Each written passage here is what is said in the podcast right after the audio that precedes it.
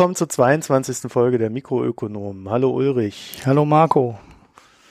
Ich bin wieder da und äh, wir haben uns überlegt, dass wir zum Einstieg oder zum Wiedereinstieg und weil ich hier auch irgendwie noch massig zu tun habe, mal so eine kleine Folge machen, äh, in der wir so ein paar News durchgehen, die auch so ein bisschen Updates zu den letzten unserer Folgen sind. Es hat sich irgendwie überall sehr viel bewegt äh, und da können wir drüber sprechen. Ist irgendwas passiert in meiner Abwesenheit? Oh, jede Menge. Was denn? Wir sind berühmt. Wir sind berühmt? Ja, wir sind berühmt. Ich stand auf einer Bühne. Auf AU, auf einer Bühne. Auf welcher denn?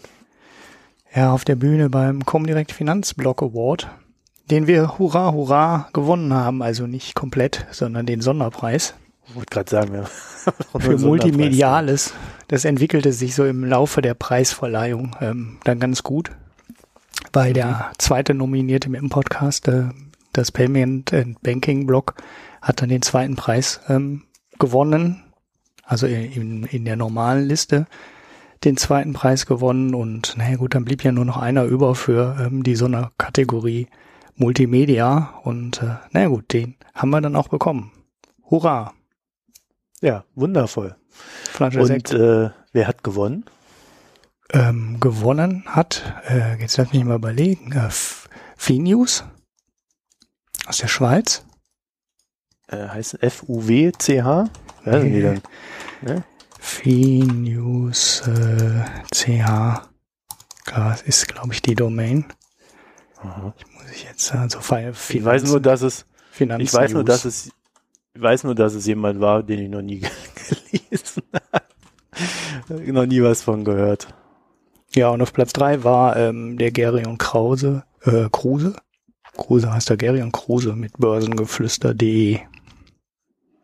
Er hat ja. auch den Publikumspreis auch noch gewonnen. Also der hat sogar zwei Was, Preise. Der hat zwei gewonnen. Preise gewonnen? Ja. Ich wusste gar nicht, dass das geht. Ja, da wusste ich auch nicht, aber äh, geht offensichtlich. Also die ähm, ja, User-Abstimmung ist komplett offen und äh, ja, da weiß keiner genau, wie viele da jetzt für gestimmt haben oder ähm, ob uns Hat der nicht äh, eine Community Hörer dahinter stehen? Hm? Hat der nicht auch eine Community dahinter stehen? Bei Börsengeflüster?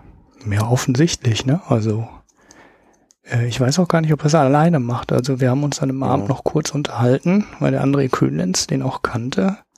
Die waren ja mal, waren die mal zusammen bei der FTD, auf jeden Fall äh, bei Börse Online war wer kommt ja von Börse Online irgendwie und äh, die kennen sich aus der Branche oder die haben halt zusammen bei der FTD gearbeitet, bin mir gar nicht ganz sicher. Auf jeden Fall kannten die sich und haben auch noch kurz gequatscht. Äh, aber so wahnsinnig viel über die Website habe ich da jetzt auch nicht, äh, auch nicht rausgefunden. Ich meine, wir sind ja in diesen Börsendingen auch nicht so, also du ja schon beruflich, aber ich ja eher nur so am Rande drin. Also, dass ich mhm. da die täglichen News irgendwie verfolge, wer jetzt gerade wie viel Gewinn gemacht hat und so, das kriege ich äh, nur, nur noch bei so ein paar Firmen, wo es ein bisschen interessanter ist mit, also Firmen, so die großen, ne, Apple, Google, Facebook, Microsoft, wo man es verfolgt oder die spannenden deutschen, Zalando oder Tesla oder so Nummern. Aber sonst verfolge ich jetzt in dem großen Stil auch keine mhm. Börsennachrichten mehr, lese da irgendwelche Geschäftsberichte. Ja, eine deutsche Leidensgeschichte, die Nicht-Interessiertheit der Bevölkerung für den Börsenhandel. Ja. Das kennen wir ja. Du gehörst also auch zu ihnen. Ja, ja ich, naja. Ich, ich gehöre zu den Nobelpreisträgergläubigen, äh, die immer die Geschichte vom effizienten Markt erzählen und damit kann ich mich dann ganz schnell rausreden. oh ja, da haben wir ja eine Anfrage bekommen von äh, einem Buchautor, der gerne äh, äh, sein Buch von uns gelesen haben möchte. Ich habe heute mal zurückgeschrieben, dass sie mir das Buch ruhig schicken können. Ich lese ja immer alles, was man mir so vorlegt. Ich, ich, ich brauche dann wahrscheinlich bloß äh, irgendwie 20 Jahre für. das ist etwas, etwas viel gerade wieder. Aber ich fand das Thema ganz interessant. Ähm, geht um Fonds, die äh, äh und Fondsbewertungen oder, oder Ratingagenturen für Fonds und wie sinnvoll das Ganze ist oder auch eben nicht ist. Ähm, also äh, ich glaube im Fazit, es ist nicht sehr äh, äh, interessant oder nicht sehr, nicht sehr sinnvoll, diese, meint er. Uh, Wenn es euch interessiert, die große Fonglüge heißt das Buch. Man findet im Internet da so Rezensionen, die äh, sich da ganz gut mit auseinandersetzen. Deswegen habe ich es uns da mal bestellt. So. Ähm, ja, dann würde ich sagen, gehen wir doch mal in unsere News rein. Ich musste, ich musste in meinem Urlaub so ein bisschen lachen, als ich die gesehen habe. Per Steinbrück wird jetzt nämlich Berater bei der ING DIBA. Und ich muss schon wieder lachen, Entschuldigung. Es ist, wenn, wenn ich irgendwie drauf gewettet hätte, ob Per Steinbrück nach seiner Tätigkeit äh, äh, als Bundestagsabgeordneter und ehemaliger Finanzminister bei einer Bank anheuert, also da hätte ich wirklich drauf gewettet. Äh, es ist äh, irgendwie alles sehr konsequent, was er so macht. Und ähm, ja, warum ist er zu ING DIBA gegangen?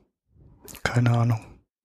Klar, er hat irgendwie Connections. Vorträge hat er ja in seiner aktiven Zeit im Bundestag oder auch, glaube ich, so als Minister bei Banken eh schon gehalten. Ähm, ja, er hat sehr eintragreiche Reden vor Bankern gehalten und ihnen äh, die Leviten gelesen, hieß es immer. Und zu ING DIBA ist er wohl gegangen, äh, weil sie keine der in Rede stehenden Verfehlungen oder Manipulationen verwickelt sei. Genau. Außerdem ist sie sehr konservativ und risikoscheu. Ja, so hat er es verargumentiert. Ähm, ich weiß nicht, äh, so wahnsinnig viele Banken wären wahrscheinlich auch gar nicht übergeblieben, die seinen Kriterien dann äh, ähm, gerecht ge äh, ge geworden wären. Ähm, aber naja gut, er hatte irgendwie irgendwie vielleicht auch schon recht. Also zumindest die, die der deutsche Arm der ING DIBA ähm, ist ja keine ist ja keine Bank, die irgendwie wild rumspekuliert. Ähm, 100.000 Optionsscheine jeden Tag neu auf den Markt bringt, Investmentbanking macht. Da weiß ich nicht, was die machen. Eigentlich ein relativ mm. klassisches äh, Bankgeschäft. Sammeln Geld ein über die Tagesgeldkonten, verleihen es an die äh, über Kredite und vergeben die auch Hypotheken. Weiß ich gar nicht genau, ob die auch Häuser finanzieren. Auf jeden Fall vergeben sie ähm, Autokredite und Konsumentenkredite. Ähm, machen eigentlich dieses klassische Kerngeschäft, was Banken früher mal gemacht haben und was die Sparkassen heute auch noch machen ähm, aber ja, ähm, ohne den ganzen spekulativen internationalen Kram drumherum, ähm, um den sich die anderen großen Banken so viel prügeln und äh, ja, damit viel Risiko nehmen, in guten Zeiten viel Gewinn einfahren, aber in schlechten Zeiten halt auch viel Geld versenken. Hm. Also ich bin mir nicht so sicher, ob die ING lieber nicht irgendwie auch Zertifikate auflegt. ich, ich dachte immer, bis eben dachte ich, sie tut das. Ja, also ich meine, die ING, die IBA, also muss man ja auch ein bisschen anders sehen. Das ist ja, ist es eine rein niederländische Bank oder ist das äh, niederländisch-belgisch? Ich bin mir gar nicht ganz sicher. In Deutschland. Aber die ähm, ja. ING DIBA ist ja nur die deutsche Tochter und äh, es kann schon sein, dass die am Haupt sitzen, machen die wahrscheinlich genau die gleichen Sachen wie die Deutsche Bank, die ja auch macht. Ähm, nur das äh, relativ konservative Geschäft, was die in Deutschland machen, da hat äh, Steinbrück schon irgendwie ja kein, keine schlechte Argumentationsbasis, wenn er sagt, äh, die hatten ja keine Probleme und die mussten nicht gerettet werden und die haben nicht viel drum spekuliert. Ja, gut, aber ähm, ja, ob man die Drehtüre ja. dann besser finden soll, dass der Politiker quasi direkt mit dem Ausscheiden aus dem Bundestag den neuen Job bekommt, weiß ich dann auch nicht. Also die ähm, alten Connections weiter ausnutzen oder weiter benutzen. Ähm, das grundsätzliche Problem daran, was man immer hat, wenn man so schnell aus dem Bundestag ausscheidet und dann in die Industrie wechselt ähm, oder in die Wirtschaft wechselt, äh, das ist ja nicht weg dadurch, dass die Bank in Ordnung ist. Ja, auf der anderen Seite verdient ein Bundestagsabgeordneter, wenn er nur sein Gehalt hat, halt auch nicht genug, äh, damit er da irgendwie drei Jahre da nichts tun braucht. Äh, per Steinbrück hat natürlich, äh, er hat ja den schönen Beinamen Vortragsmillionär, natürlich ausreichend verdient, dass er jetzt auch mal irgendwie ein Jahr oder zwei Jahre hätte Pause machen können. Er war ja auch mal Ministerpräsident in Nordrhein-Westfalen, der darf man auch nicht vergessen. Also die Pension wird mir reichen. Das ist mehr als unser Patreon-Ziel, was er da drüber bekommt. Kriegt er die schon? Hm? Kriegt er die schon? Ja. Warum? Also Weiß ich nicht. Naja, jedenfalls um Per Steinbrück brauchen wir uns keine Sorgen machen. Er sieht jetzt auch nicht so aus, als ob er groß vom Fleisch gefallen ist. Von daher, naja. So, was ist denn noch passiert? Was haben wir denn hier so alles Schönes? Irgendwie hast du mir heute so ein Ding reingeknallt. Als ich das gelesen habe, habe ich auch gedacht, ja, ja, ja, ja, so weit sind wir jetzt schon. Ähm, Aldi erhöht den Milchpreis. Ja, das ist ein schöner, noch, ein schöner Nachklapp, ne, zu unserer nie veröffentlichten Milchpreisfolge. Die war doch immer noch, äh, oder? Naja, aber wir haben ja, wir haben ja da noch so, ich habe ja da noch so eine Rent, einen kleinen Rent losgelassen, ähm, äh, in der Folge nach der nicht veröffentlichten Folge. Und äh, äh erinnerst du dich noch, was meine Begründung dafür war, dass man dem Milchbauern nicht helfen sollte? Äh, damit sie ausscheiden. Also äh, nein, denn du hattest äh, erstens ein Marktargument, ne? also was nützt es, wenn man immer weiter hilft ähm, und äh, das Angebot nicht vom Markt verschwindet. Und das zweite Argument äh, war ja dieses ja, ökologische Argument, ne? Dieses. Ja äh, gut, ja. Lass mal das ökologische beiseite. Das Hauptargument war, ähm, dass äh, es einfach ein Überangebot an Milch gibt und dieses Überangebot ist halt einfach irgendwie aus dem Markt raus. So, und jetzt frage ich dich mal, warum steigt denn der Milchpreis? Ja, weil, ähm, also die Begründung der Politik ist ja ganz einfach. Die Begründung der Politik ist, wir haben den Bauern Geld gegeben dafür, dass sie weniger produzieren. Jetzt haben die weniger produziert und jetzt steigt der Preis wieder. Das, das würde also ich dir jetzt Markt, erzählen, wenn ich der Landwirtschaftsminister ja, wäre. Also das heißt, es gibt weniger Angebot auf dem Markt und deswegen äh, sinkt der Milchpreis. Und wer hat das jetzt bezahlt, dass der Milchpreis sinkt? Nee, das, äh, der Milchpreis steigt ja. Ja, das meine ich ja, Entschuldigung. Das Angebot der sinkt, der Preis steigt. Ja, ne? Entschuldigung. Ne? Ja. ja, ja. Also warum, warum, äh, wer hat das jetzt bezahlt, dass der Milchpreis steigt? Ja, und der, die der, Quote sinkt? Der äh, Steuerzahler, weil der Landwirtschaftsminister äh, Geld gegeben hat dafür, dass die Bauern genau. ihre Produktion senken. Wundervoll, ne? Mhm. Ich, ich liebe es. Ähm, wie, wie ist denn der Preis? Hast, hast du das auf dem Schirm? Ähm, 18 Cent bei Aldi, also ziemlich kräftig. Der Preis vorher die war Steigerung ich, 18 Ja, ja, 8, also der der Preis vorher war irgendwie, ähm, ich glaube, für fettarme Milch 42 Cent. Das ist die Zahl, die ich irgendwie immer im Kopf habe, weil Lidl damit mal super groß beworben hat. Ähm, und da kam irgendwie 18 oder 19 Cent drauf, je nachdem ob ähm, 1,5 Prozent Fett oder 3,5 Prozent Fett in der Milch war. Das heißt von ähm, 42 Cent auf 18, äh, um 18 Cent, dann wären es dann 60. Das ist schon mhm. ziemlich kräftig. Das sind schon fast 50 Prozent. Also die Wirtschaftswoche hat hier irgendwie geschrieben, dass äh, so um 18 Cent auf 60 und im, im Hoch sogar auf 65. Ja, das ist wahrscheinlich dann die fetthaltige Milch. So, und das Problem haben wir jetzt aber immer noch nicht gelöst, ne?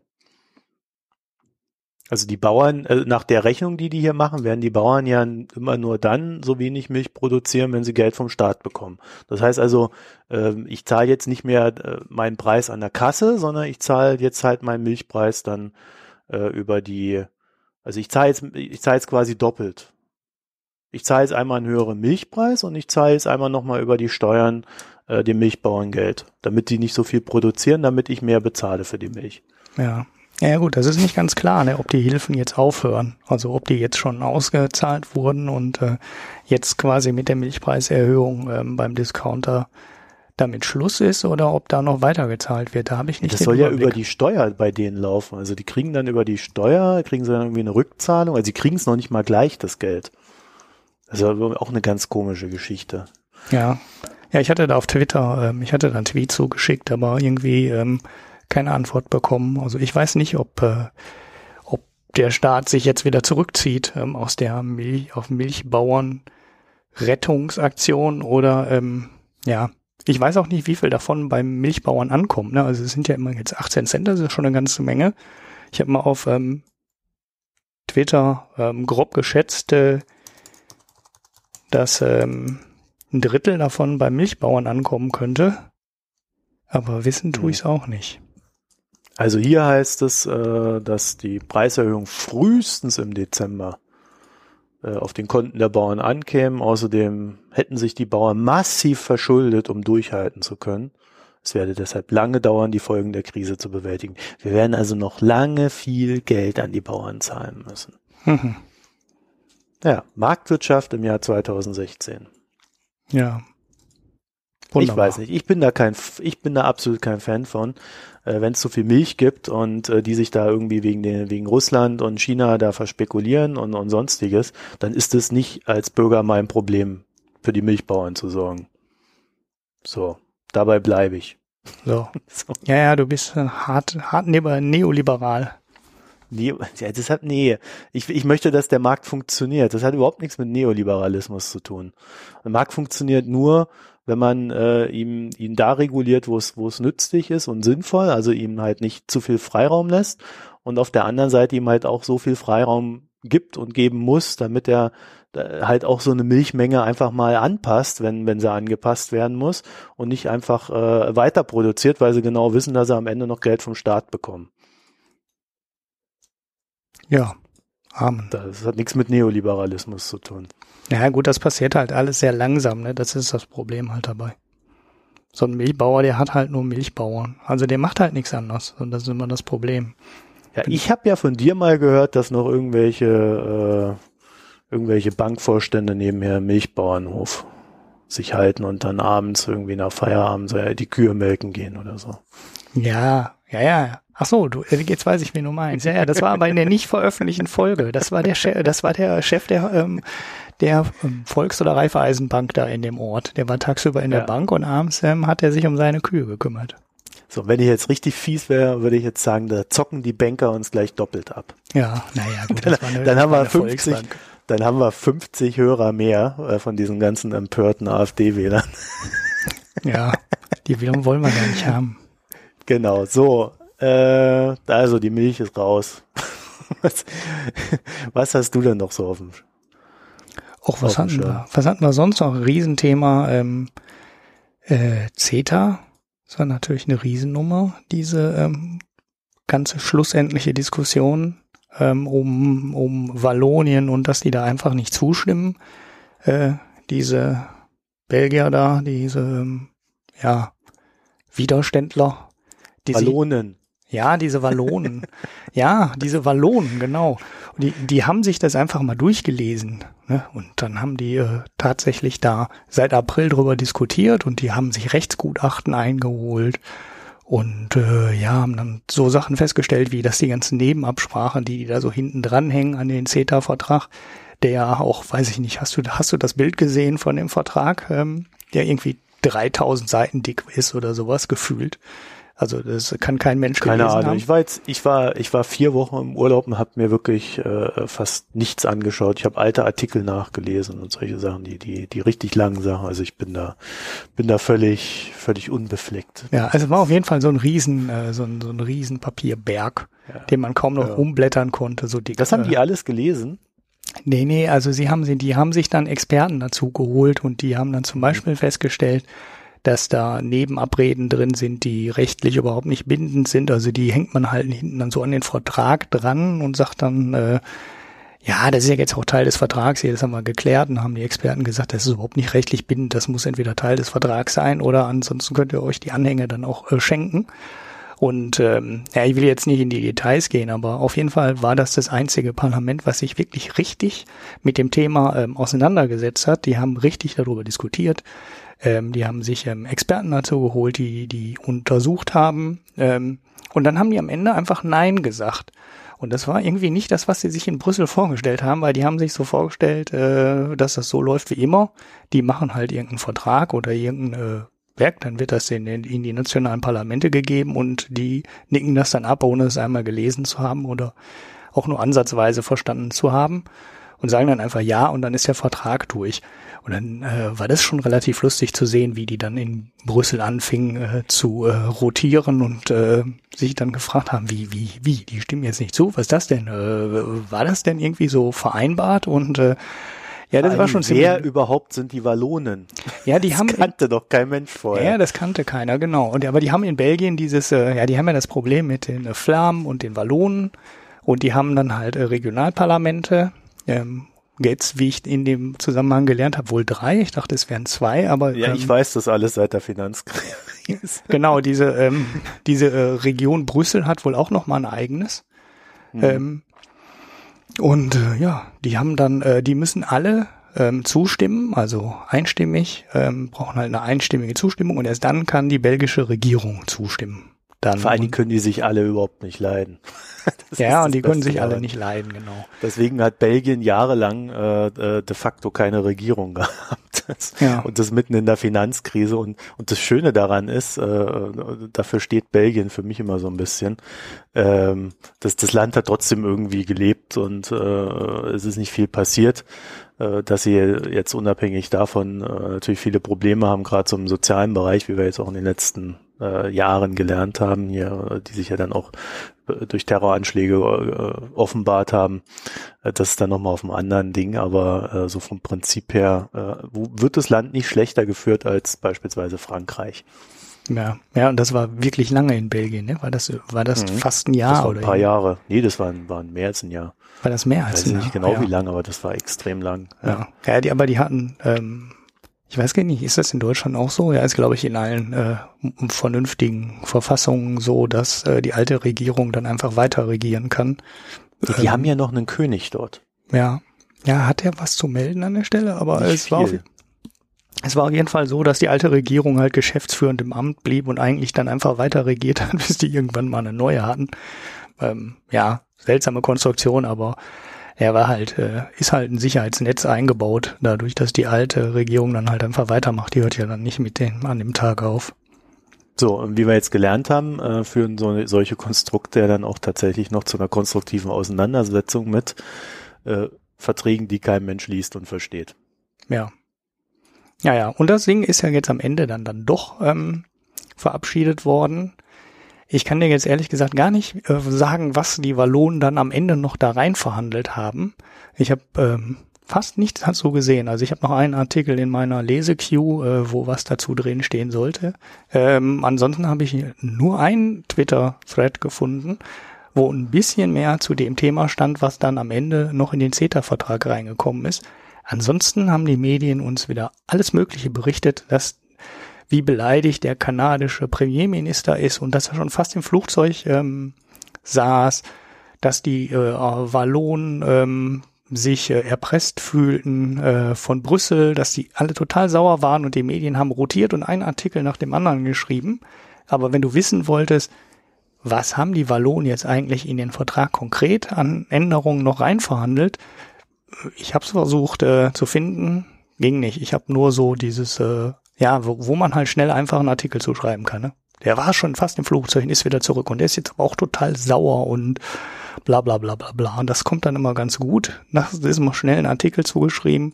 Ähm, aber wenn du lesen willst, äh, was war denn da jetzt konkret der Punkt, äh, der denen nicht gefallen hat und äh, was wurde dann am Ende noch geändert, damit die dann auf einmal doch zugestimmt haben? Ähm, ja, das war schwierig rauszufinden. Tja, dazu sage ich nur, Ach nee, ich sag's nicht. ich, ich erspare mir das. Okay, das heißt also, auch auf der Ebene ist CETA jetzt endlich durch. Das ist ja das beste Abkommen, was die EU jemals geschlossen hat, habe ich gehört. Also so viel habe ich da noch mitgekriegt. Und äh, scheinbar ist das auch unbestreitbar dann so. So, und weil wir schon mal bei der EU sind, können wir gleich mal zum Brexit gehen. Ihr erinnert euch vielleicht als äh, Hörer der ersten Stunde, die ihr alle seid, ähm, dass wir als der Brexit damals äh, unerwarteterweise über uns hereingebrochen ist, ähm, so eine kleine äh, Recherche gemacht haben und äh, dann bei dieser Recherche zu dem Fazit gekommen sind, dass der Brexit ohne das Parlament nicht zu machen ist. Mhm. Das war ein ganz wichtiges Argument, weil äh, der, weil es im Parlament eine Mehrheit gegen den Brexit ist. Und wie heute ein Gericht äh, in UK beschlossen hat, ist dem auch tatsächlich so. Also ohne, ohne Parlament ist kein Brexit zu machen. Ja, da muss man an der Stelle vielleicht noch mal kurz vorher sagen, ähm, die Regierung hatte genau das vor, das halt ohne Parlamentsabstimmung ähm, durchzuziehen. Und äh, da haben halt, ich weiß gar nicht wer, ähm, gegen geklagt, wahrscheinlich irgendwelche Parlamentarier. Und äh, ja, heute hat das Gericht wahrscheinlich so eine Art wie unser Verfassungsgericht. Nee, nee, nee, nee, nee, nee, nee. Das ist erst die Vorstufe. Und es gibt den obersten Gerichtshof und äh, da wird das jetzt endgültig geklärt. Ah, okay, das ist noch kein ähm, endgültiges Urteil. Verstehe. Ja, das war der Londoner High Court. Hieß das Ding. Mhm. Also in dem das beschlossen wurde jetzt. Und äh, der Rest wird dann wann auch immer ähm, vom obersten Gerichtshof geklärt. Mhm. Okay. Und natürlich wollen sie schon wieder anfechten. Ne? Äh, ist ja klar. Ja, ja, und unsere, ich habe auch irgendwo eine Überschrift gelesen, ähm, hat irgendein Politiker schon wieder gesagt, äh, das würde auf keinen Fall zu Verzögerung führen. Hört sich jetzt ziemlich plausibel an, die Aussage. hm. Es Ja. steht noch kein Verhandlungstermin fest, aber er weiß schon, das wird nicht zu Verzögerungen führen. Ja, ja. Okay, Politiker braucht man auch irgendwie sehr viel. Ja gut, das, äh, das müssen sie natürlich sagen. Und auf der anderen Seite gibt es natürlich auch immer Schnellverfahren. Äh, gibt es ja auch beim Bundesverfassungsgericht. Äh, ich weiß bloß nicht, wie schnell man sowas dann auch am Ende wirklich ähm, äh, ja, beantworten kann als Gericht. Aber äh, das heißt, da geht's noch weiter. Ähm, aber die erste Stufe sagt schon mal, nö. Finde ich gut. Äh, weil äh, spätestens bei solchen Geschichten sollten die Parlamente dann auch wieder eingebunden sein.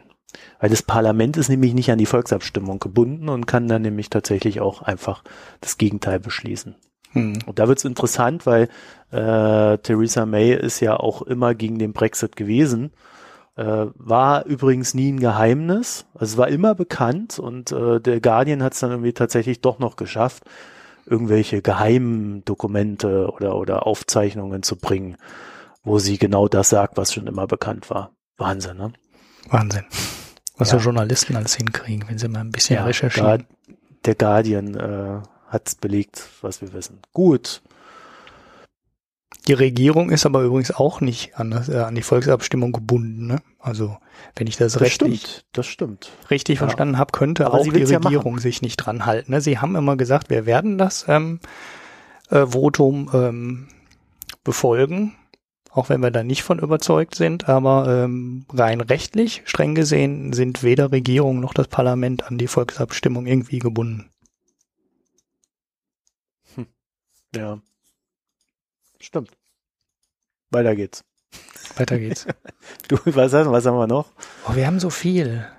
Ja, ja, dann, Geschäftszahlen wir, machen wir sind hier nicht, so ne? im Tempo. Wahrscheinlich, wahrscheinlich werden, werden wir jetzt Hörerzuschriften bekommen, die sagen, endlich macht ihr die News mal in einem ordentlichen Tempo hier. Ja. Naja, da muss er mal den News, äh, den News-Schwall bei Payment and Banking am Ende hö- hören. Die zählen irgendwie immer nur die Überschrift auf und hauen in zehn Minuten irgendwie 20 News durch und einen Haufen Links und dann sind die fertig.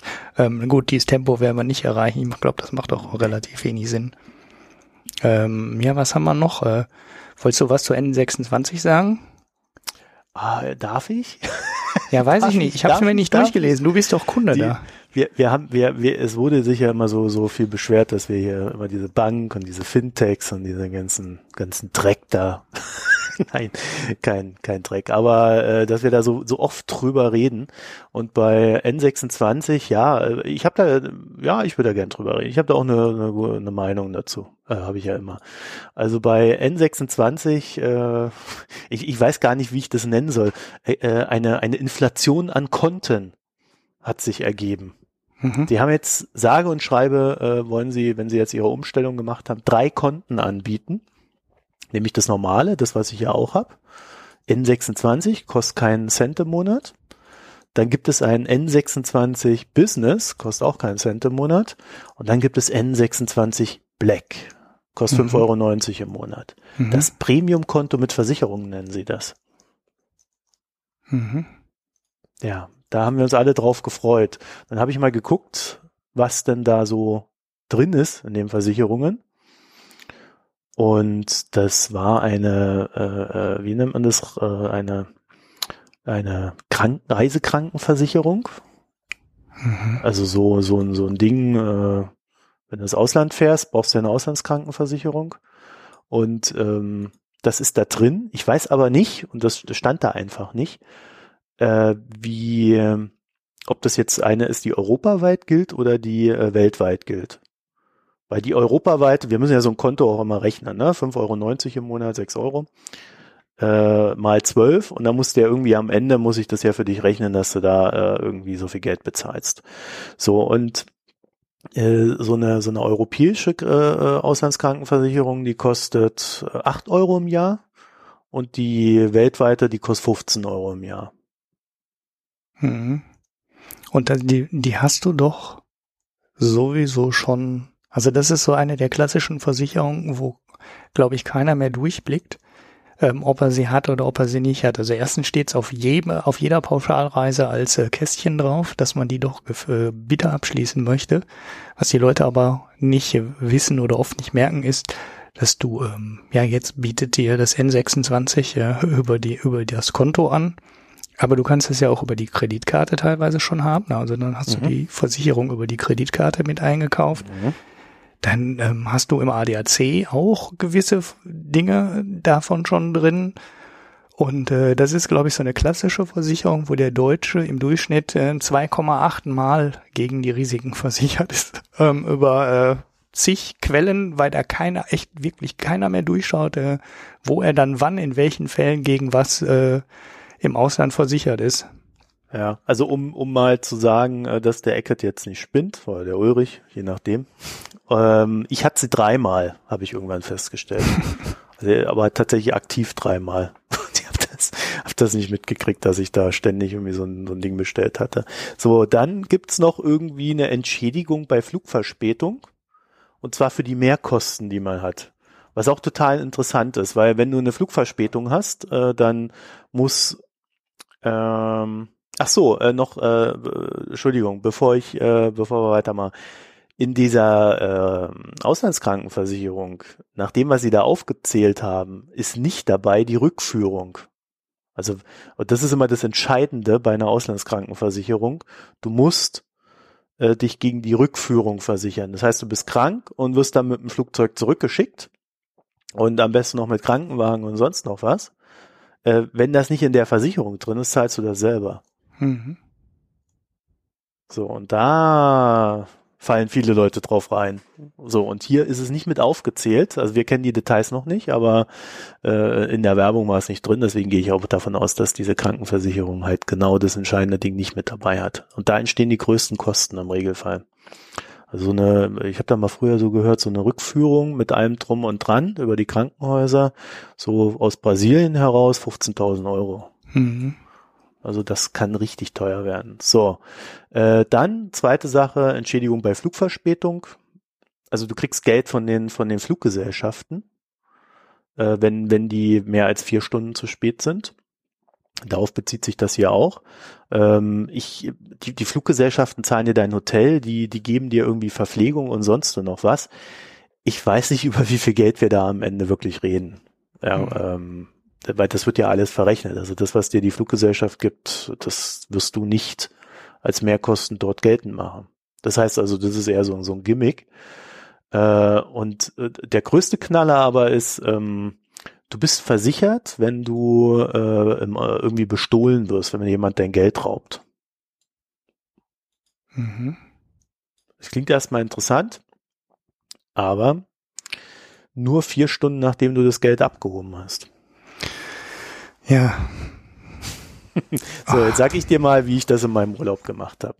Ich bin da in San Francisco angekommen, habe dann erstmal irgendwie äh, gesehen, dass da sehr viele ähm, komische Deutsche wohnen und bin als erstes zum Geldautomaten gegangen, noch am Flughafen und habe äh, äh, mir Geld abgeholt. So, und zwar so viel, dass ich erstmal äh, eine Woche lang kein Geld mehr abholen musste. Ja, ja, ist ja auch teuer. Nicht, Ach, nee, für dich ist es nicht teuer, ne? Weil du ähm, Auslands. Äh ja, ich habe zwei Euro, ich habe zwei Dollar fünfzig bezahlt. Äh, äh, vielleicht noch die Anekdote dabei. Ich, also in, in den USA ist an jeder Ecke so eine Wells Fargo. Ihr kennt das aus unserer letzten Folge, vorletzten Folge. Äh, und die haben die höchsten Gebühren. Ich habe es einmal ausprobiert für Abhebung an Geldautomaten aus äh, für, für, für Deutsche. fünf Dollar. Äh, bei der Citibank zahlst du nix und äh, bei Bank of America oder so drei Dollar. Und äh, ansonsten hast du keine Kosten. Also da, ja. Das war ein Erlebnis und dann steht dann bei so einer Wells Fargo steht dann dabei äh, seit 2011 irgendwie die die Bank, bei der die Kunden irgendwie am zufriedensten sind und alle huhu und naja. Und dann schlägst du so eine New York Times auf und dann steht dann erstmal so, so, so eine ganze Seite. Wir entschuldigen uns bei unseren Kunden und sonstigen Leuten. Wells Fargo mit freundlichen Grüßen. Sehr widersprüchlich alles. Aber die stehen an jeder Ecke. Also es ist absoluter Wahnsinn so, äh, jedenfalls also vier Stunden nachdem ich Geld abgehoben habe, äh, mir eine Versicherung anzutreten, dass mein Geld dann sicher ist, das ist, äh, glaube ich, der größte Quatsch, den es gibt. Mhm. Immerhin, Handy-Diebstahl ist auch mit dabei und der Handy-Diebstahl, der müsste eigentlich, wenn ich mich nicht ganz täusche, mit der Hausrat abgegolten sein. Hm, ja. Das heißt, wenn wir dann so am Ende auf das, was wir jetzt wissen, so runtergucken, was die N26 uns da anbietet, dann bleibt eigentlich nur die coole neue schwarze Karte und der coole Name N26 Black. Ja, aber es ist diese, ähm, ist dieses Konto nicht auch teurer? Also war bei dem neuen Kontomodell, ich weiß jetzt nicht, war das da Ja, 5,90 Euro. Ja, aber das, ähm, ähm, also die haben ja jetzt noch äh, das Modell der Geldabhebung geändert. Ja, ja, also äh, ich habe ich hab natürlich noch eine Fußnote gefunden, die äh, wieder viele übersehen haben. Äh, es ist so, dass im N26 Black die Auslandsbezahlungen äh, kostenlos sind, während du im normalen Konto künftig 1,7 Prozent zahlst. Also wenn ich im Ausland mit meiner Kreditkarte hergehe und bezahle, zahle ich 1,7 Prozent an Gebühren obendrauf und für mich war das, Hauptargument zu N26 zu gehen, dass ich dort kostenlos äh, Auslandsbezahlungen habe. Mhm. So, dann haben sie noch eine Änderung gemacht, äh, die eigentlich eine Schweinerei ist. Sie haben ja, sie haben gesagt, dass äh, ihr neues Modell mit dem mit dem äh, Abhebungen in Deutschland, mit dem ähm, Geldautomatenabhebungen ist, äh, dass äh, man irgendwie fünfmal Geld abheben kann und dann zahlt man irgendwie 2,50 Euro. Also wenn du da äh, das Vollkonto hast. So, jetzt ist es so, dass sie umgestellt haben, also laut, laut neuer Preisliste ist es so, dass du, wenn du mit deiner Maestro-Karte Geld am Geldautomaten abhebst, zahlst du 2 Euro. Mhm. Auch in Deutschland. Das gilt für alle Kunden. Also nicht ja. nur für die Kunden des neuen Black-Kontos, ja. sondern Sie schreiben sogar dabei, so. ja, Sie schreiben hier Maestro-Abhebungen am Geldautomaten weltweit. Zwei Euro für alle drei Konten. Tipp, du kannst diese Gebühr vermeiden, indem du mit der Mastercard drei bis fünfmal kostenlos abhebst. Mhm. So, das heißt, äh, äh, es ist nicht so, wie sie es jetzt gesagt haben, dass du drei bis fünfmal einfach Geld abheben kannst, sondern du musst es mit der Kreditkarte machen. Sonst hast du zwei Euro Kosten. Schön. Und das wird dir halt so hinten rein wieder ja, so ja, mit. Das, das ne? habe ich gar nicht so verstanden. Also ich dachte, das würde sich nur auf die neuen, auf das neue Black-Konto bezogen, äh, beziehen und nicht auf alle Kunden. Ach so, ach so, ach so. Das ist ja noch viel gemeiner, als ich dachte. Nee, auf alle Kunden, natürlich, ja. Und dann diese drei bis fünf bezieht sich ja darauf, wenn du, wenn du Vollkonto hast, sind es fünfmal, ansonsten irgendwie äh, nur dreimal und manche müssen immer bezahlen. Irgendwie so. Nee. Die haben ja, die haben ja noch mehr Konten, ne? Die haben ja noch dieses Konto für, für äh, Leute, die kein Geld haben. Ah, und die, die haben dann noch ein paar andere Kosten. Also äh, was, was N26 da macht, das ist so, das geht jetzt extrem weit weg von dem, was sie als ursprüngliches Geschäftsmodell propagiert haben. Es geht auch sehr weit weg zu dem, was sie überhaupt propagiert haben, was sie machen wollen. Und die fangen jetzt an, richtig Geld einzutreiben das muss ich sagen, äh, das verleidet mir den Laden doch sehr. Und das sage ich jetzt mal als Kunde. Äh, vor allen Dingen, wenn das in so einer Art gemacht wird, dass man erst was erzählt und dann irgendwie dann doch wieder andere Gebührenfallen einbaut. Also ähm, ich habe dann schon wieder im Internet gesehen, da hat sich einer beschwert, dann sind dann irgendwie gleich zehn Leute dagegen geschossen. Wieso beschwert ihr euch über N26? Die sind doch ganz cool. Nee, der Laden ist scheiße. So. Hey, ich dachte, du hättest dich erholt im Urlaub. Ja, aber bei, nicht bei N26.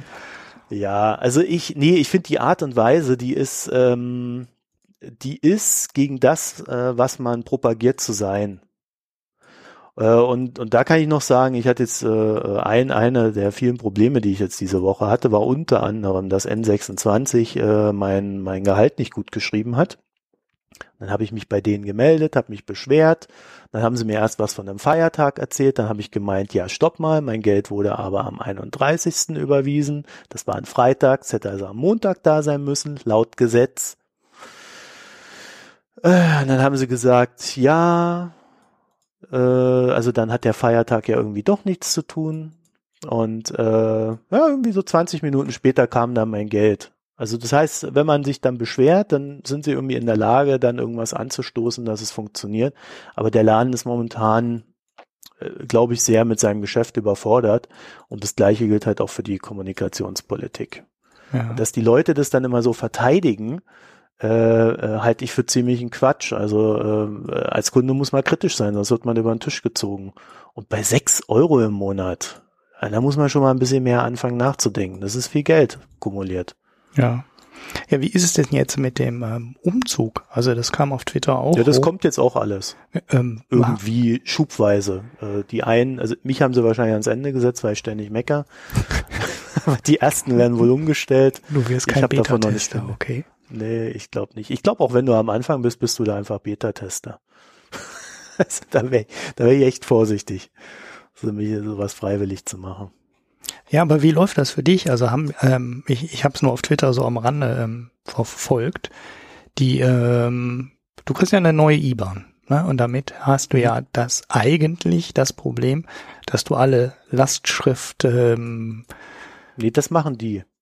Also okay, die also schreiben sagen, also sie auch, stellen das um. Auch ja. deinen Sportverein und dein Fitnessstudio und weiß ich nicht was alles an und stellen ja. das automatisch um. Da hast du nichts mit am Hut? Naja, also es gibt, äh, also du hast, was du am Hut hast, ist äh, mit Leuten, mit denen du keine, keine Automatismen hast. Ja, also wenn du irgendwie deinem Sohn äh, irgendwie ab und zu mal ein bisschen Geld überweist oder der dir, dann musst du ihm halt deine neue Kontonummer geben. Mhm, ja. Äh, wenn, wenn irgendwo eine Lastschrift oder so ist, dann funktioniert das wie beim Kontoumzug und, und das haben sie ja gut gelöst. Äh, ich hatte damals irgendwie 20 Lastschriften oder so und äh, die haben gesagt, wir, wir kümmern uns darum und dann hat sich einer zurückgemeldet und gesagt, das hätten wir gerne direkt mit dir geklärt. Die Automatismen machen wir nicht mit. Das war übrigens Domain Factory mhm. äh, aus Sicherheitsgründen. Und dann habe ich äh, das in meinem Kundenkonto umgestellt und ansonsten hatte ich nichts damit zu tun mit der Umstellung damals. Aha, das ist schon gut gelöst. Ja. Das funktioniert. Ja. Bloß du musst halt den Leuten, mit denen du irgendwie direkt Kontakt hast, denen du ab und zu mal Geld überweist oder die dir Geld überweisen ab und zu mal, denen musst du das halt mitteilen. Ne? Ja, naja, okay, Finanzamt für Steuerrückerstattung und sowas. Ja. Ja, aber da gibt es ja eh jedes Jahr, glaube ich, neu ein an. Die merken sich das, glaube ich, auch nicht. Ja, also ich äh, kann nur sagen, ähm, wer der Kunde ist, der muss einfach die Preisstruktur überprüfen. Äh, es ist natürlich so, äh, es ist alles okay. Ja, man kann das alles so machen und andere Banken sind teurer, andere Banken sind billiger, je nachdem, wo er da hingeht. Die Gefahr, dass ihr wechselt und äh, dann irgendwo anders steigende Kosten habt, weil äh, halt die Banken aufgrund der Zinslage keine kostenlosen Konten mehr anbieten, äh, die Gefahr habt ihr überall. Ja, also ich, ich halte das jetzt nicht für, für so schlimm, was sie machen. Ich finde nur die Art und Weise, wie sie es machen, echt daneben. Ja. Also äh, die, die brauchen, äh, entweder ist der Vorstand mies oder äh, der Kommunikationschef, falls sie überhaupt einen haben mittlerweile, der hat es nicht drauf. Aber dieses ganze Rumgeeier äh, zu dem, also zwischen Ankündigung und Realität, das geht so nicht. Also nicht, wenn man sagt, äh, äh, man will seine Kunden fair behandeln. Und ich finde halt jedes Mal immer diese, diese versteckten Sachen da drin. Ja, dann wird da mal wieder was abgezwackt und da mal. Dann gibt's jetzt irgendwie ein, äh, beim Businesskonto kriegst du ein Cashback. Im Businesskonto, was kostenlos ist, kriegst du irgendwie auch diese ganzen Versicherungen dabei. Die sind halt einfach mal damit drin. Wo andere dann wieder für Black bezahlen. Also es ist nicht konsistent durchgegangen. Ja. So, und wenn ich dann noch äh, mit meiner Maestro-Karte im Ausland äh, Geld abhebe, sehe ich gerade, äh, dann zahle ich nicht nur die zwei Euro am Geldautomaten, sondern nochmal 1,7 Prozent. Also es kann richtig teuer werden, wenn ich da nicht aufpasse und es wird nicht offensiv kommuniziert.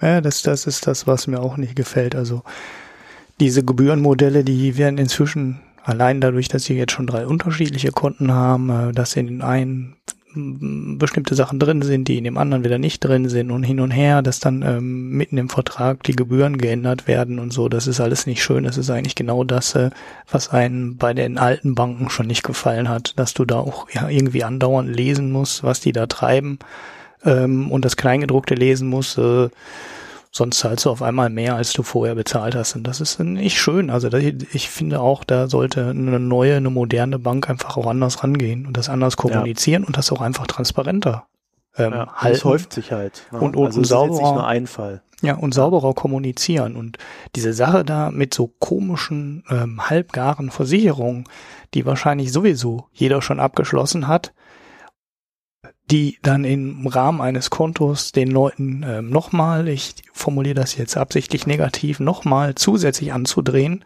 und äh, die Versicherung dann auch noch mit so einem zweifelhaften Wert ähm, zu versehen. Also Auslandskrankenversicherung ohne Rückholung ist zum Beispiel so eine Geschichte, die sich auch beim ersten Mal liest du das in der Werbung und denkst, toll. Und dann liest du das Kleingedruckte durch und dann hast du genau das Problem, was du mit den alten, mit vielen alten Versicherungen vorher auch hast. Nämlich, ähm, du zahlst dein Leben lang und wenn du sie brauchst, zahlen die nicht. Hm? Weil einfach im Kleingedruckten irgendwo stand, in dem ganzen Kram, den du nie gelesen hast, ja, das ist leider gar nicht versichert. So, sie haben eine Bargeldversicherung, aber die gilt nur vier Stunden nach Abholen des Geldes. Was ist denn für eine Versicherung? Das ist doch Mumpitz, also verstehe ich nicht. Und da verstehe ich nicht, wie man Produkte mit sowas aufbauen kann. Und da müsste eigentlich ein neuer Anbieter anders rangehen. Also meine Einstellung.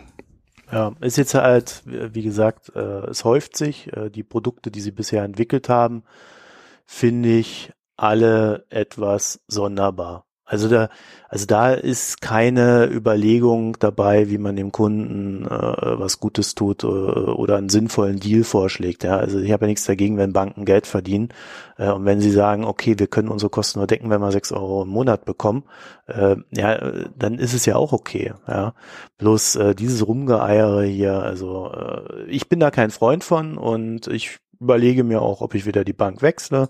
Äh, wahrscheinlich erstmal nicht. Ja, aus Überlegungen. Auf, auf der anderen Seite könnte ich sagen, ich habe jetzt eh eine andere Kontonummer, dann kann ich auch gleich die Bank wechseln. Muss ich das gleich in einem Abwasch mache. Ich weiß es nicht. Mal gucken. Ähm, so, aber weg mit dem Thema. Wir wollen ja nicht mehr über Fintechs reden. Das ist ja immer alles so schrecklich. Ähm, was haben wir denn noch? Der Herr Schäuble, das ist auch ein schönes Thema. Der Herr Schäuble also ich meine, auf die Idee würde ich nicht kommen, aber der Herr Schäuble hatte die tolle Idee, wenn Immobilienblasen drohen, dann müsste die BaFin da doch einschreiten. Ja, wunderbar. Hast du das mitgekriegt? Ja, ja, das habe ich mitgekriegt. Da wusste ich überhaupt. Also ich war, ähm, ich bin immer noch sprachlos. Ja, die BaFin, die BaFin soll einschreiten, wenn Immobilienblasen drohen und dann die Vergabe von Krediten für Wohnimmobilien ähm, äh, einschränken, indem sie die Anforderungen erhöht. Ja. Und das ist äh, das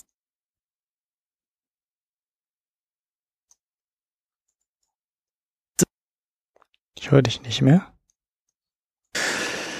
Ja, wir äh, hatten gerade kurz hier einen Ausfall von Studio Link äh, und jetzt geht's einfach weiter. Äh, und zwar waren wir bei Herrn Schäuble stehen geblieben. Ja, Herr, also Herr Schäuble will die Anforderungen für die Vergabe von Wohnimmobilien erhöhen, wenn eine Finanzblase droht.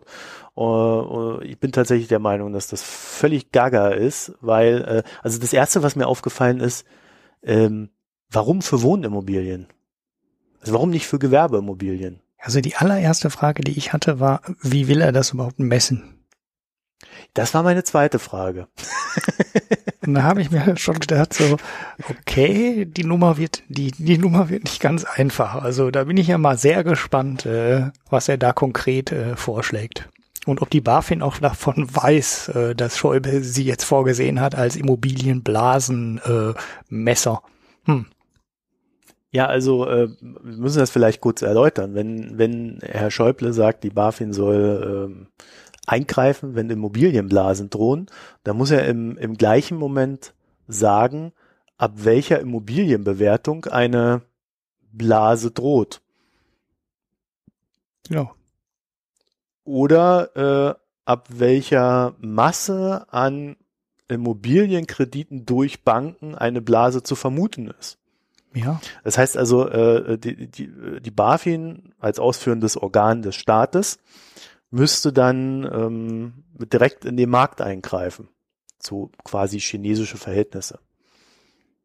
Genau, genau. Das ist im Endeffekt kannst du es vergleichen äh, mit dem, was die ähm, Zentralbanken früher gemacht haben, wo die diesen ähm, mit dem Mindestreservesatz quasi direkt in äh, das Geschäftsgebaren der Banken eingegriffen hat. Die halt gesagt haben, so geht's verleihen jetzt nicht mehr mal so viel Kredite. Jetzt machen wir mal die Mindestreserve hoch. Das machen die ja in China, ist das ja immer noch ein übliches Verfahren, an den Mindestreservesätzen zu spielen. Und äh, ja, dann müssen die Banken halt mal Geld ähm, in diese Mindestreserve einschieben und dann können sie halt nicht mehr verleihen. Und äh, ja, da ist man irgendwann mal hier im Westen von weggegangen und hat gesagt, äh, nee, äh, das wollen wir nicht. Weil damit mischt sich dann eine staatliche Behörde direkt in äh, direkt in das Bankgeschäft ein. Äh, ja, und jetzt will man irgendwie sowas für den Spezialfall Immobilienkredit oder wie du schon sagtest, für den Spezialfall Wohnimmobilienkredit ähm, wieder neu einführen, wo es irgendeine Behörde gibt, die das dann überwacht. Hm, schwierig, sehr, sehr schwierig. Also da weiß ich auch nicht. Ähm, man muss mal abwarten, vielleicht war es auch einfach nur wieder eine Ankündigung und äh, wenn ihr jetzt irgendjemand versucht, das weiter äh, zu spezifizieren oder genauer darzulegen, fällt ihr dann vielleicht auch auf, dass die Idee so glorreich doch gar nicht war. Ähm, und ja, mal abwarten. Vielleicht wird es nochmal ein Thema für eine spätere Folge irgendwann. Naja, also ich hätte ja gesagt, äh, die sollen halt einfach generell die Anforderungen so setzen, dass daraus kein Problem entsteht. Ja, 90 Prozent Eigenkapital, 10 Prozent Fremdkapital, fertig. Ja.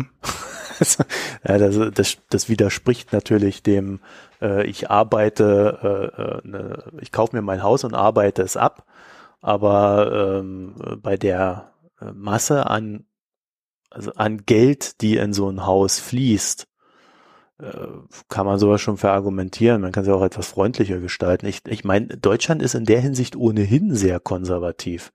Ich sehe das Problem da immer gar nicht so sehr bei bei, bei, bei, bei den Bürgern, die da so, was weiß ich, ihre, ihre 60-40 Finanzierung haben, also 60 Prozent Eigenkapital, 40 Prozent Fremdkapital, äh, sondern äh, bei, also halt im, im gewerblichen Sektor, ne, bei den ganzen äh, Immobiliengesellschaften. Und da haben wir ja letztens mitbekommen, dass das Geld äh, ähm, jetzt wieder in die B- und C-Lagen fließt, äh, im Bereich Wohnimmobilien dass aber weiterhin recht wenig gebaut wird, sondern es werden halt einfach nur Immobilien gedreht. Das heißt, der eine kauft und der andere verkauft und äh, da gibt's teilweise richtig äh, äh, schnelle Drehungen innerhalb von äh, wenigen Wochen und Monaten. Äh, also ich kann mir schon vorstellen, dass sich da wirklich etwas heiß läuft.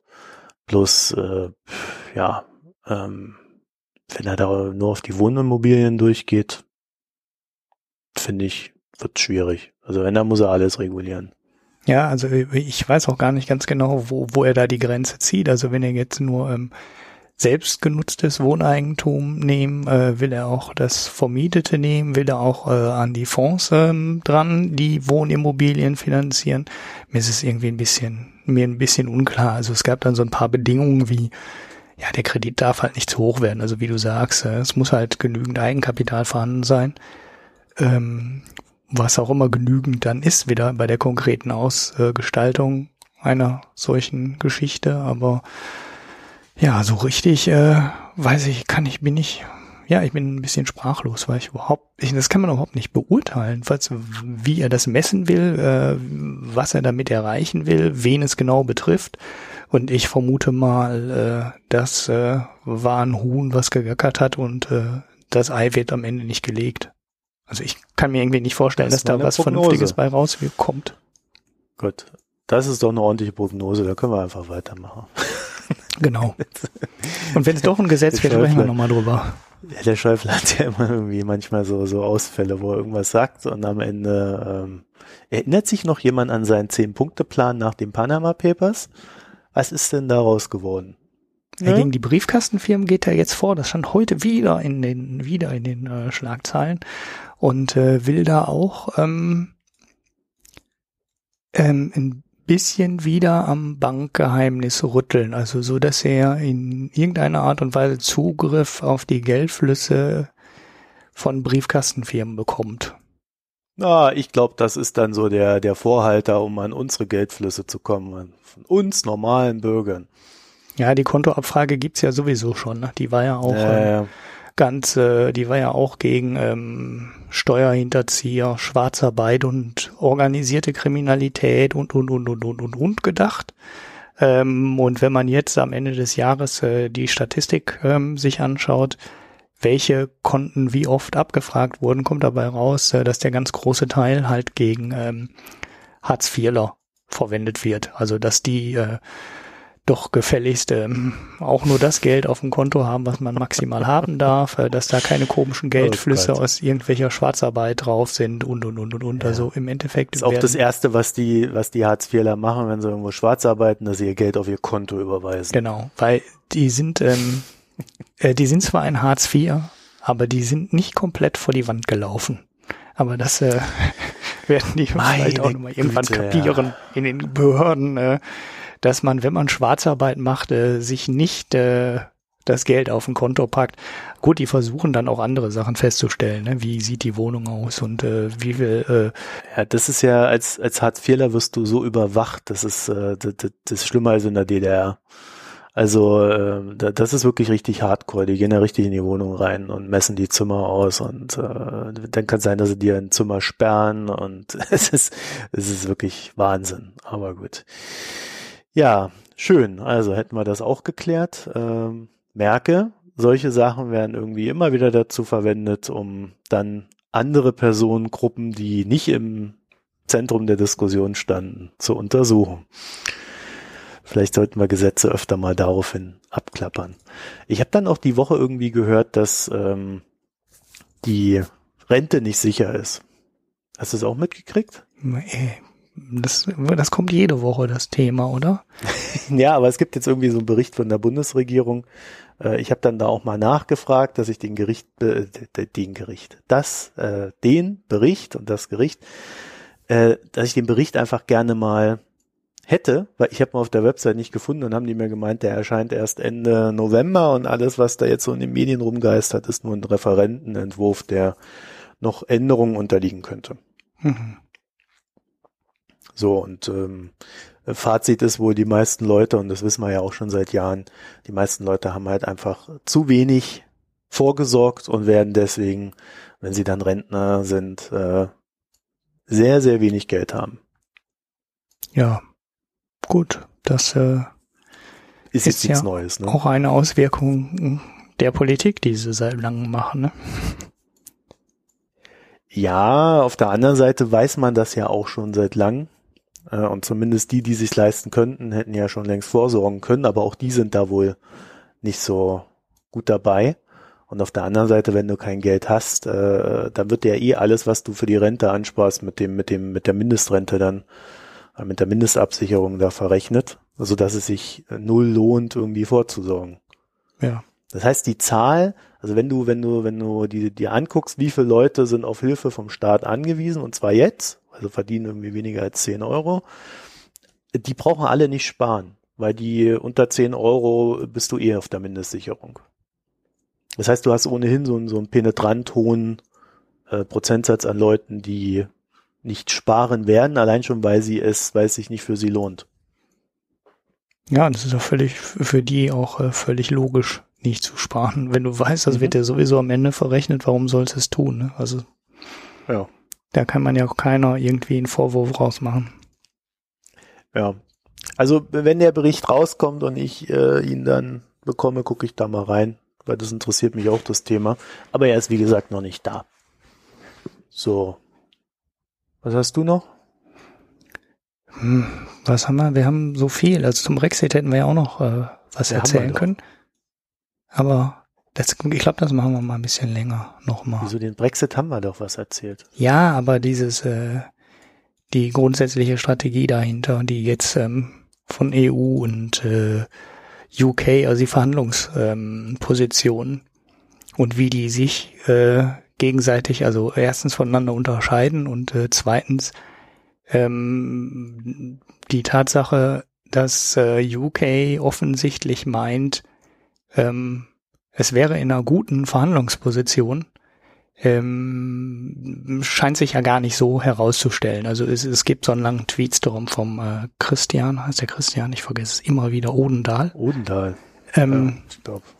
Den fand ich ganz gut, vor allem weil ich auch vorher ähm, eine etwas andere Meinung hatte. Ich hatte über Twitter auch schon mal ein bisschen mit ihm darüber diskutiert und meinte, dass die harte deutsche und europäische Verhandlungsposition spätestens dann ähm, aufgeweicht wird, wenn die äh, deutschen Exporteure in Berlin anklopfen und sagen, hm, nee, so nicht, wir wollen weiterhin unsere Autos in Großbritannien verkaufen können und wenn da irgendwelche Zölle draufkommen, dann bricht ja unser ganzer Absatz zusammen.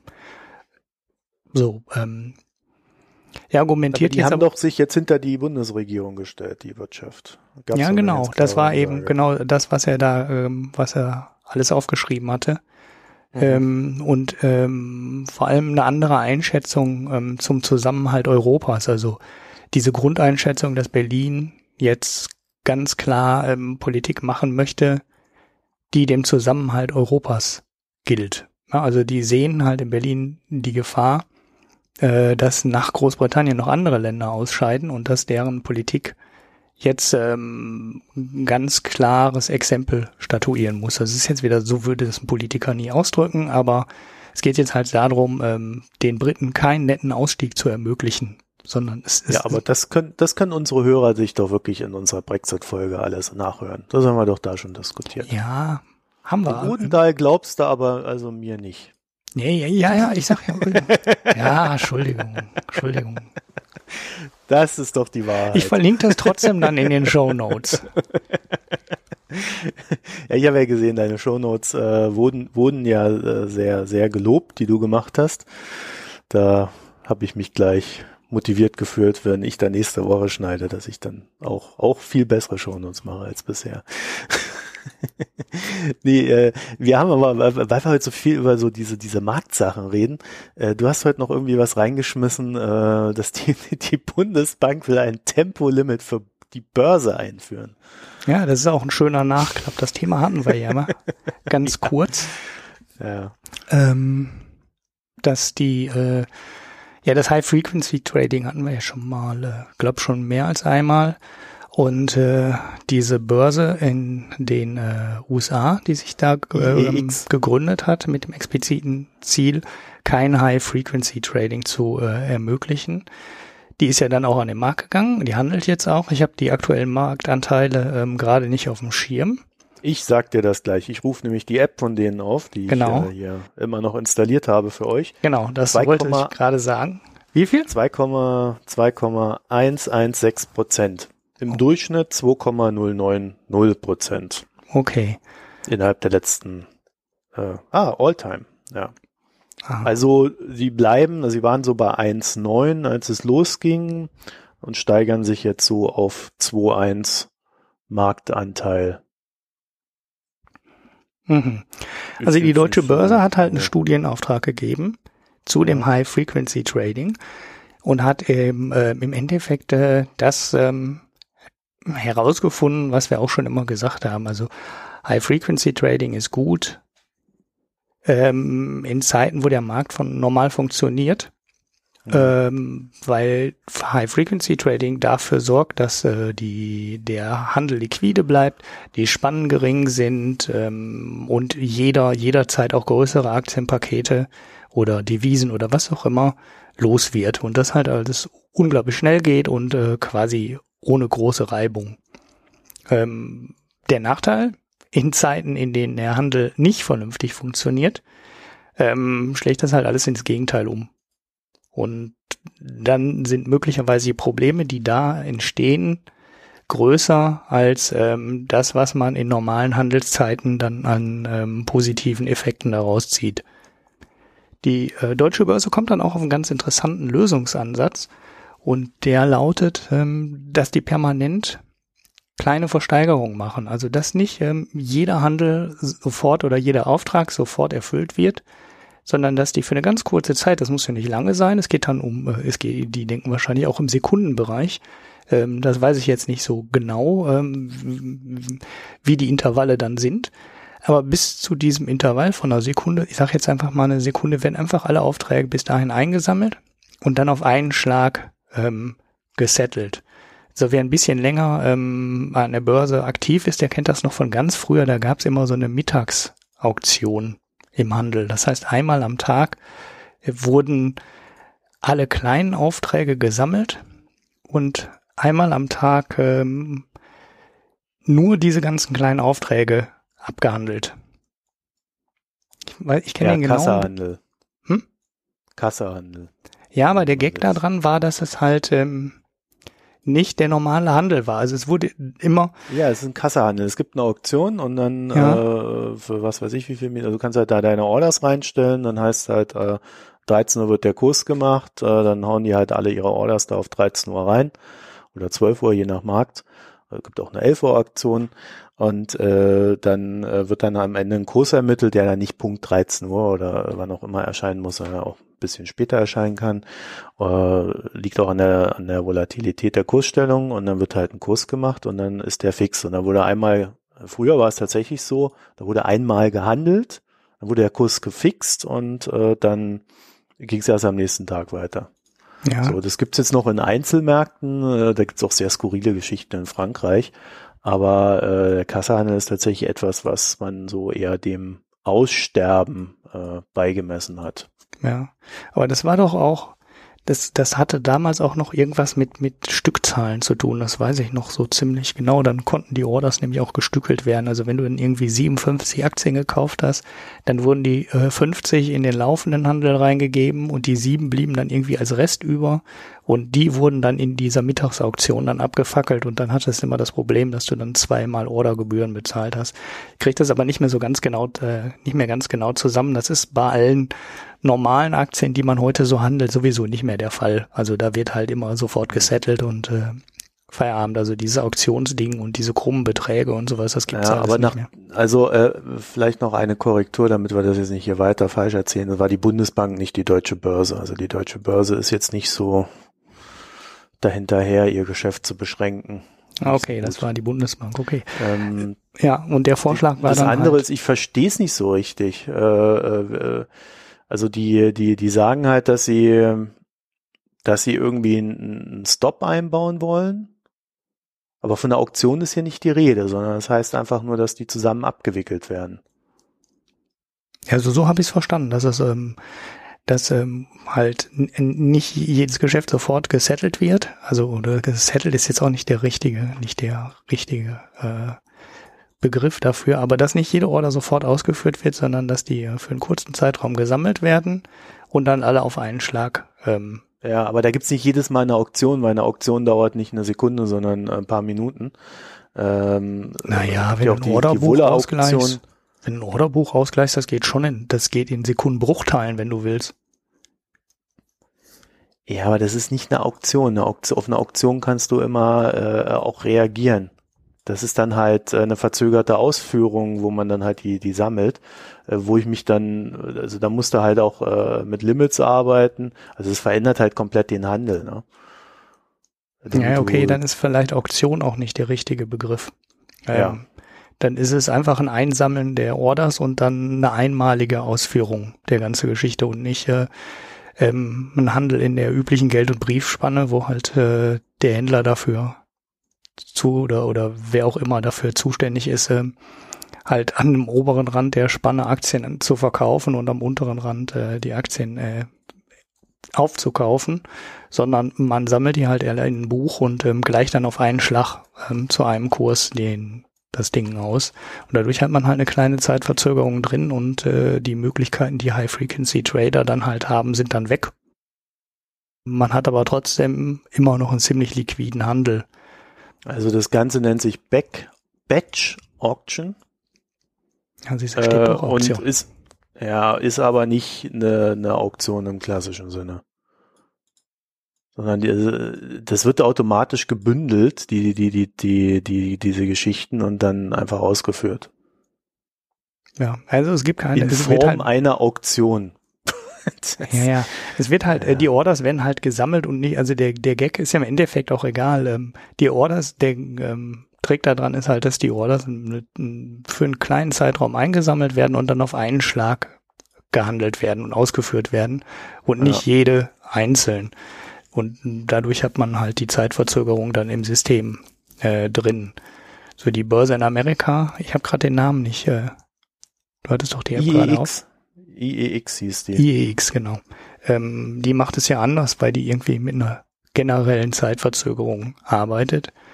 Aber genau ähm, die Abwicklungsdetails habe ich da auch nicht drauf. Ich habe das mal überflogen, aber. Sie ähm, verzögern ähm, angeblich um 350 Sekunden. Also die Wie auch immer das im Handel funktioniert. Ich habe das ja. nie ausprobiert, deswegen kann ich, äh, selbst wenn du, wenn du es mir theoretisch erklären würdest, könnte ich dir danach nicht sagen, wie das funktioniert, weil, weil mir da völlig die Vorstellung dafür fehlt, äh, wie, wie, wie ein Handel funktionieren soll, wenn, wenn 350 Sekunden später abgewickelt wird. Ja, ja, du siehst es halt 350 Millisekunden später erst. Fertig. Dann handle ich auf irgendwie die Vergangenheit. Und dann kann ich mir aber doch trotzdem ein Interface bauen, weil die haben ja auch nur den Dow Jones, oder Nasdaq und so weiter als, als Grundlage oder die Aktien und kann dann äh, ähm, äh, die Differenz handeln. Ich also so ganz verstehe ich nicht, was die da treiben. Wie gesagt, da, da müsst, das muss man halt einfach mal machen, um, um das zu begreifen. Weil ich, ja, ich habe ja die Daten von den anderen Börsen. Wenn die einfach nur verzögern, kann ich das, kann ich mir eine, Arbit kann ich einen Arbitragehandel machen. Also irgendwas muss da noch sein, was äh, äh die, äh, ja, die Arbitrage kannst du ja genau nicht machen, weil du ja nicht den Kurs zum gleichen Zeitpunkt siehst. Du, wenn, wenn ich sehe, dass der Dow Jones 300, äh, 350 Sekunden später äh, höher ist, dann kann ich, äh, dann kann ich ihn doch dort kaufen oder eine Aktie. Nee, nee, die, du hast ja da den gleichen Kurs. Du siehst es nur 350 Millisekunden später. Dann kann ich nicht darauf handeln. Doch. Ich kann nicht auf einen Kurs handeln, den ich nicht kenne. Doch, das machst du ja genau. Du kaufst ein schwarzes Loch. Ja, das ist Quatsch. Also das, das, das, wie gesagt, aber da fehlt mir die Vorstellung, wie das funktionieren soll, weil ich kann so nicht handeln. Das können vielleicht Privatanleger. Ja, du hast aber jetzt ja auch eine Verzögerung. Du siehst ja jetzt auch den Kurs nicht live ein paar Millisekunden Verzögerung hast du ja auch zwischen dem Kurs, der dir angezeigt kriegt und äh, dann drückst du Enter und dann ist ein paar Millisekunden später der äh, deine Order in Frankfurt und dann wird sie ausgeführt. Ja, aber nicht 350 Sekunden. Ja, aber, aber ist ja im äh, Prinzip glaub, egal. Da, Wenn du nicht willst, äh, dass das, äh, dass du da bei der Nummer über den Tisch gezogen wirst, dann musst du halt ähm, ein Limit einziehen. Ja, das musste ja immer, man handelt da eigentlich immer mit Limit. Ja, klar, aber. Deswegen fehlt mir dafür die Vorstellung. Weißt du, ich gebe ein Limit ein und dann wird es ausgeführt. Ich gebe ein Limit ein, ich krieg 350 Sekunden später dann die Mitteilung, das Limit fun funktioniert nicht oder was. Ja. Also das, das funktioniert so nicht. Also ich kann es mir jedenfalls nicht vorstellen. Deswegen, äh, ähm, um die Hörer hier nicht weiter zu langweilen, wir können das jetzt nicht auflösen. Es ist, äh, äh, es ist aus dem Handel heraus, äh, nach den Infos, die wir jetzt haben, für mich nicht verständlich. Gut. Also schlecht. Ja, also es ging jetzt auch nicht um die Börse, es ging jetzt darum, was die Bundesbank da machen will. Und ähm, äh, die zweite Komponente ist diese Verzöger, Zeitverzögerung in der Ausführungszeit der Aufträge aller Marktteilnehmer. So formulieren sie das hier. Ja, es wird halt gesammelt, ne? Und dann kommt es erst später zum Ergebnis. Ja, aber das könnte dann die Auflösung meines Unverständnisses sein, dass es nämlich beides gleichzeitig gemacht wird. Es wird 350 Sekunden verzögert und dann wird es in einer Auktion abgewickelt. Es sind keine zwei getrennten Vorgänge. Ja, gut, bei dem, was die Bundesbank jetzt vorschlägt, ne? Ich weiß nicht, ob die IEX das Sie beziehen sich bei beiden auf die IEX. Ja, okay. Dann haben wir das also dieses Ding so hier aufgemacht nebenher. Ja.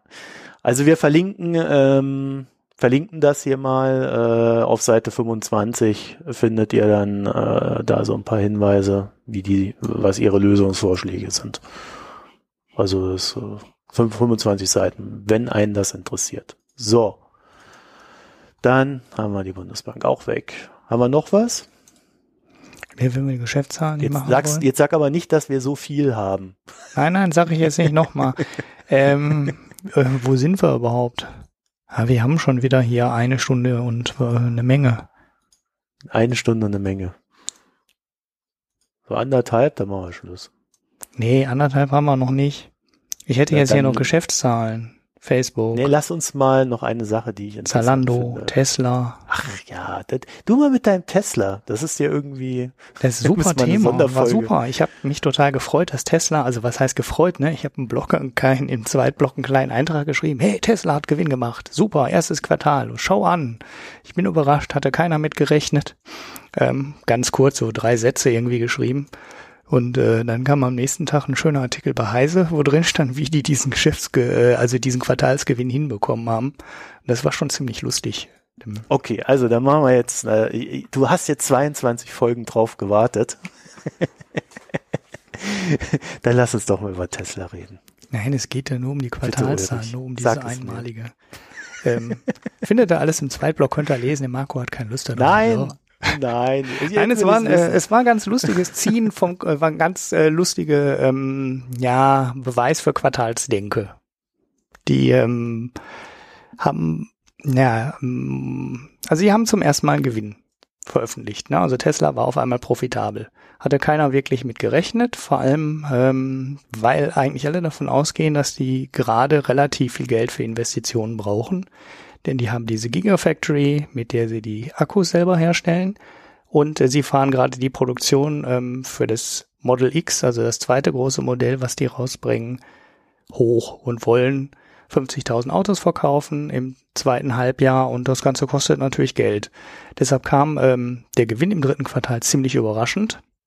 Äh, und ich hatte die Zahlen grob überflogen, ähm, habe in dem Teil mit den ja, Leasing, Rückstellung und so weiter, komische Verschiebungen gesehen, hatte aber keine Erklärung dafür, habe mich dann in die Details auch nicht weiter eingelesen. Das sah aber ein bisschen komisch aus, weil da auf einmal, weil alles hin und her schwankte. Also ähm, die Zahlen schwanken komplett komisch hin und her in den unterschiedlichen Positionen in der Bilanz und das sah nicht so ganz plausibel aus, aber allerdings sind so Sachen sowieso immer so komisch verbucht, dass da von außen eigentlich keiner ähm, richtig durchblickt äh, außer man liest sich das ganz Kleingedruckte durch und ist in der Analystenkonferenz dabei, dann versteht man vielleicht, was in den Positionen drin steckt.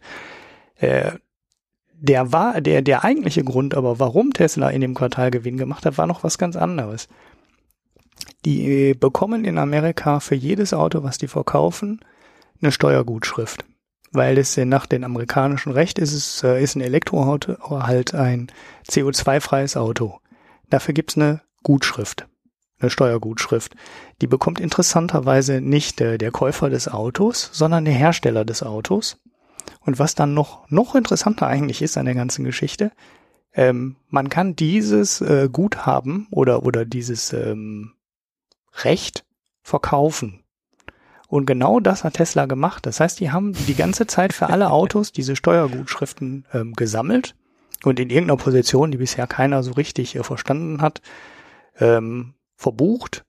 Und dann im dritten Quartal haben die auf einmal gesagt, babam, jetzt verkaufen wir die ganzen ähm, Rechte. Und ähm, haben die dann halt an irgendwelche anderen Autohersteller verkauft, die diese dann halt als CO2-Gutschrift oder äh, was auch immer ähm, gegen ähm, über äh, dem Staat geltend machen konnten. Der, die brauchen, also Tesla braucht die halt nicht, ähm, die anderen Hersteller können die aber gebrauchen. So, also haben die Dinger einen Wert und Tesla hat die dann, dann verkauft. Und daraus sind irgendwie 100 und ein paar zerquetschte Millionen äh, Sondergewinn entstanden. Und das war dann auch einer der Gründe, äh, warum Tesla in dem Quartal Gewinn gemacht hat.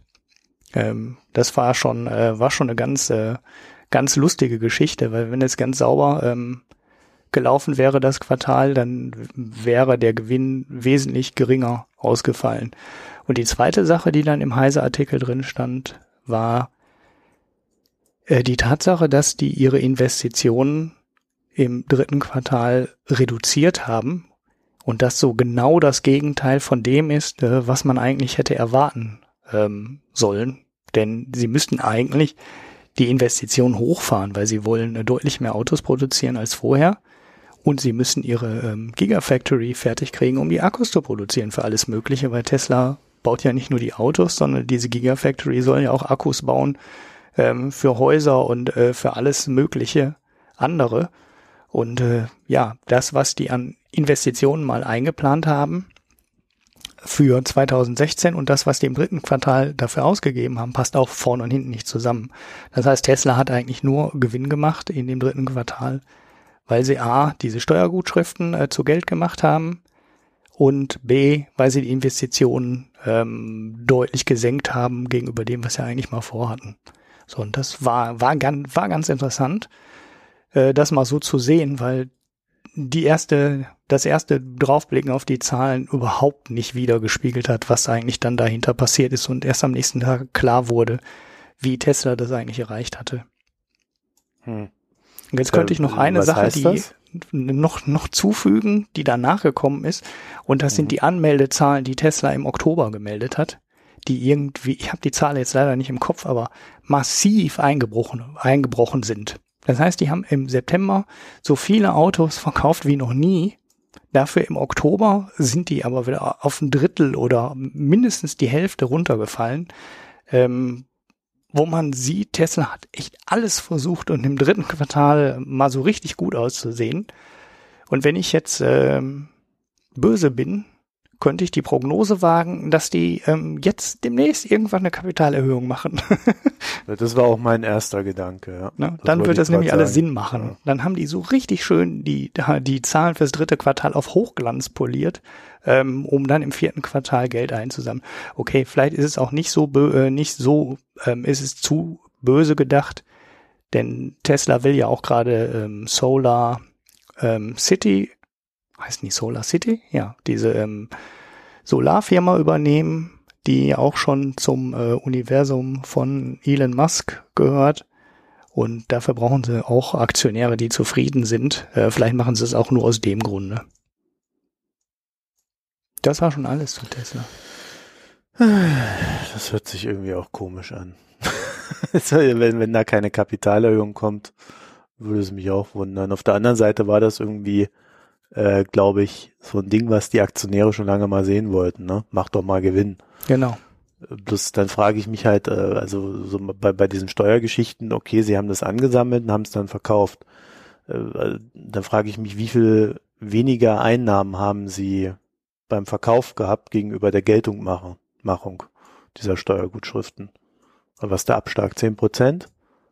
Das, äh, das weiß ich nicht. Also das Problem, es ist ja im Endeffekt auch ein Wert, den Tesla halt nicht nutzen kann. Ne? Also Tesla kann, die kann damit nichts anfangen, ähm, weil die halt dieses CO2-Problem nicht haben aus, aus der Sicht äh, der USA. Dass man so Rechte verkaufen kann, war dann, war mir dann auch komplett neu. Also, dass es die Geschichte gibt, habe ich mal so am Rande gesehen. Aber ähm, dass man die irgendwie ansammeln kann und dann an jemand anders verkaufen kann, äh, das war mir völlig, das war mir völlig neu. Ja, aber das sind doch diese, diese Abgaszertifikate oder wie sich das nennt, ne? Ich habe jetzt auch den Namen nicht parat. Ja, ja, das, ich auch das nicht. haben wir doch auch hier in Deutschland. Das machen doch die Energieversorger auch alle. Da ist ja mal der Vorwurf, dass denen dadurch Geld zugeschanzt wurde. Naja, gut, also Tesla. Jetzt haben wir endlich mal über Tesla geredet. Ich hoffe, jetzt bist du bist du die nächsten 22 Folgen glücklich. Ja, außerdem mal Kapitalerhöhung. ja, dann, ja, dann müssen wir nochmal drüber reden, weil wir dann darauf hinweisen müssen, dass wir recht hatten. Genau. Ach ja. Ähm, ich habe jetzt hier noch irgendwie so ein Ding, dass äh, Peter Thiel, der ja Donald Trump äh, empfohlen hat, äh, als Präsidenten zu wählen und wohl auch Geld in seine Präsidentschaftskandidatur gesteckt hat, äh, der hatte jetzt irgendwie letzte Woche hat er sich verteidigt äh, oder vor ein paar Tagen hat er sich verteidigt vor, vor äh, Journalisten in so einer Art Bundespressekonferenz, äh, nur in den USA. Und, und danach waren, gab, gab, ging irgendwie um, dass sich die Startups, in die er investiert hat, sich doch gefälligst von Donald Trump und von Peter Thiel zu distanzieren hätten. Also so Facebook, N26, Entschuldigung, äh, und solche Sachen. Ja. Was haben wir denn da noch? Fand ich etwas. Kölner Trading Portal Next Markets und so weiter. Also ich weiß nicht, äh, also dass die, die Firmen, in die er investiert hat, sich jetzt von ihm distanzieren sollen, das ist ja ein bisschen Quatsch, oder? Ja, das ist ein bisschen sehr weit hergeholt. Also das konnte ich auch nicht komplett nachvollziehen. Man muss immer sehen, wie sowas organisiert ist. Also dieser Venture Capital Geber, der ähm, da in den befragten deutschen Firmen drinsteckt, ist ja auch nicht Peter Thiel alleine. Ne, das ist ja sowieso schon eine Gruppe von Leuten, ähm, die diesen Venture Capital Geber kontrollieren. Und dann muss man als zweites noch sehen, ähm, der große Teil der Firmen, die äh, Gründerszene da befragt hat, haben ja auch mehr als einen Geldgeber. Also sind bei weitem nicht an diesem einen.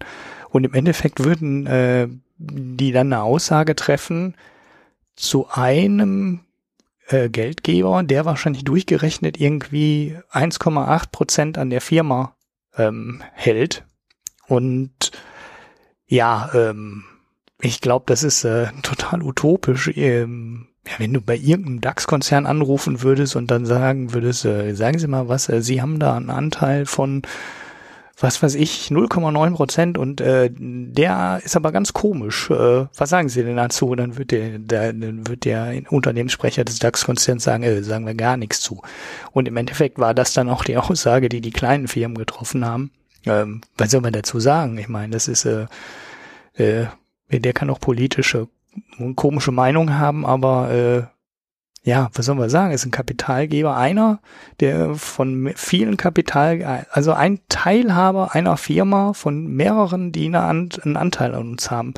Ähm, wir würden jetzt nicht mal was sagen, wenn der zehn Prozent an uns direkt hätte. Also das ist schon, äh, weiß gar nicht, da bin ich so ein bisschen ratlos, wie man überhaupt auf die Frage kommen kann. Äh, naja, also die Frage kam ja, die, Frage kam ja von Gründerszene und ich glaube, Gründerszene gehört zu Springer und äh, Springer ist halt einfach so ein Konzern, der so Fragen stellt. Aber wir können ja auch über Springer viele moralische äh, Fragen stellen. Vielleicht machen wir uns ja mal den Spaß.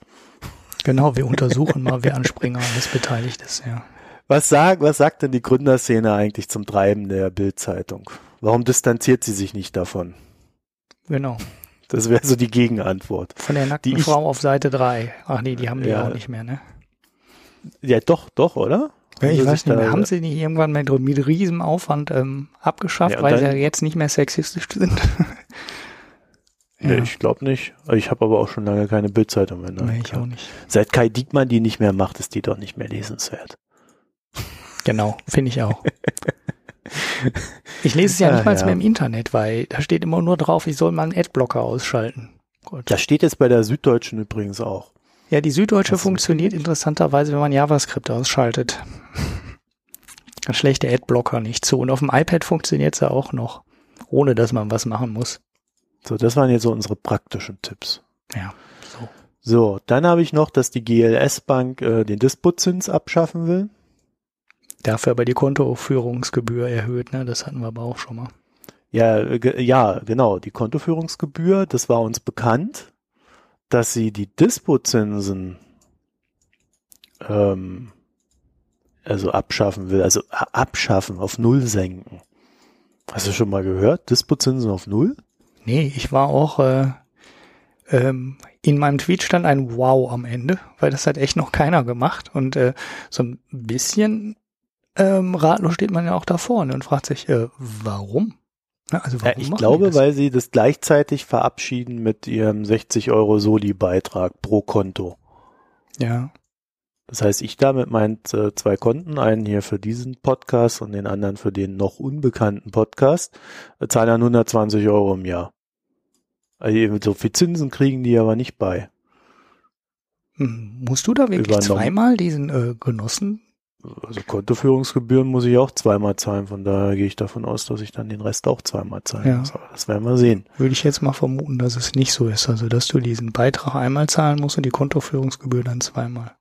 Ah, das ist eine Bank, den traue ich alles zu.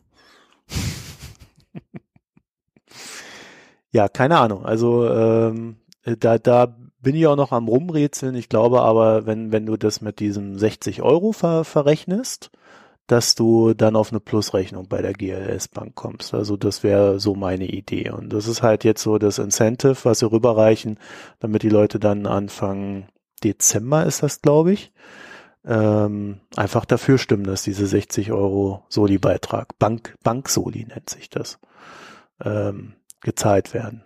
10. Dezember in Bochum.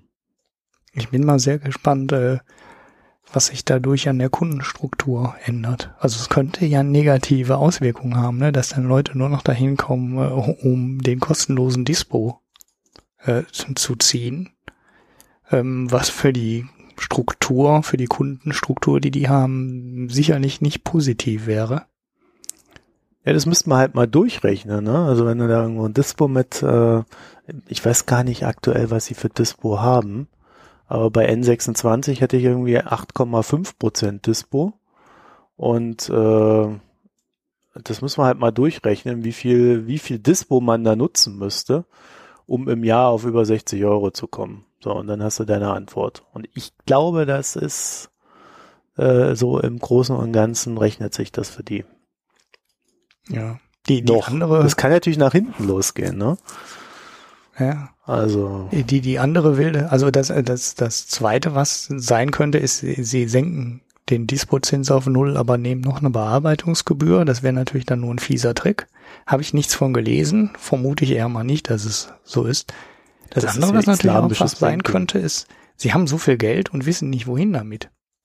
Also jetzt mal ganz, ja, ist jetzt ein bisschen, ist jetzt ein bisschen doof gesagt, ne? Aber die ähm, GLS Bank vergibt ja, also der Gag an der GLS Bank ist ja nicht das Konto für dich als äh, Kunde. Das ist, das unterscheidet sich jetzt nicht so wahnsinnig viel von anderen Konten. Der Gag an der GLS Bank ist ja, dass ihr mit dem Geld, was du auf dem Konto liegen hast oder das Geld der Kunden, dass die anlegen, ähm, weiter verleihen. Also die machen halt das klassische Bankgeschäft, die sammeln Geld ein und verleihen es weiter. So, und die ähm, Sachen an die, die das Geld weiter verleihen als Kredit, die wählen die halt sehr genau aus. Die finanzieren halt nicht jeden Mist, die finanzieren halt keine Rüstungen, die finanzieren keine, ne, sondern die finanzieren halt Ökobauern, die finanzieren Windräder, ähm, halt alles äh, Sachen, die man ökologisch und ethisch vertreten kann.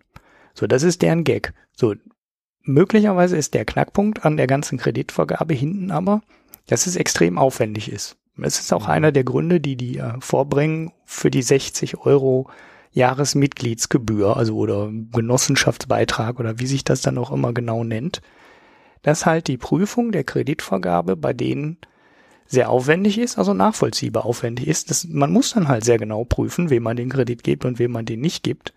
Ähm, und dass die Vergabe der Kredite so teuer ist, äh, dass es für die äh, profitabler ist, äh, das Geld gar nicht äh, an irgendwelche Projekte zu verleihen, sondern einfach unter den Kunden sich gegenseitig zu leihen. Der eine hat halt ein Guthaben auf dem Konto und der andere zieht da draus halt ein Dispo.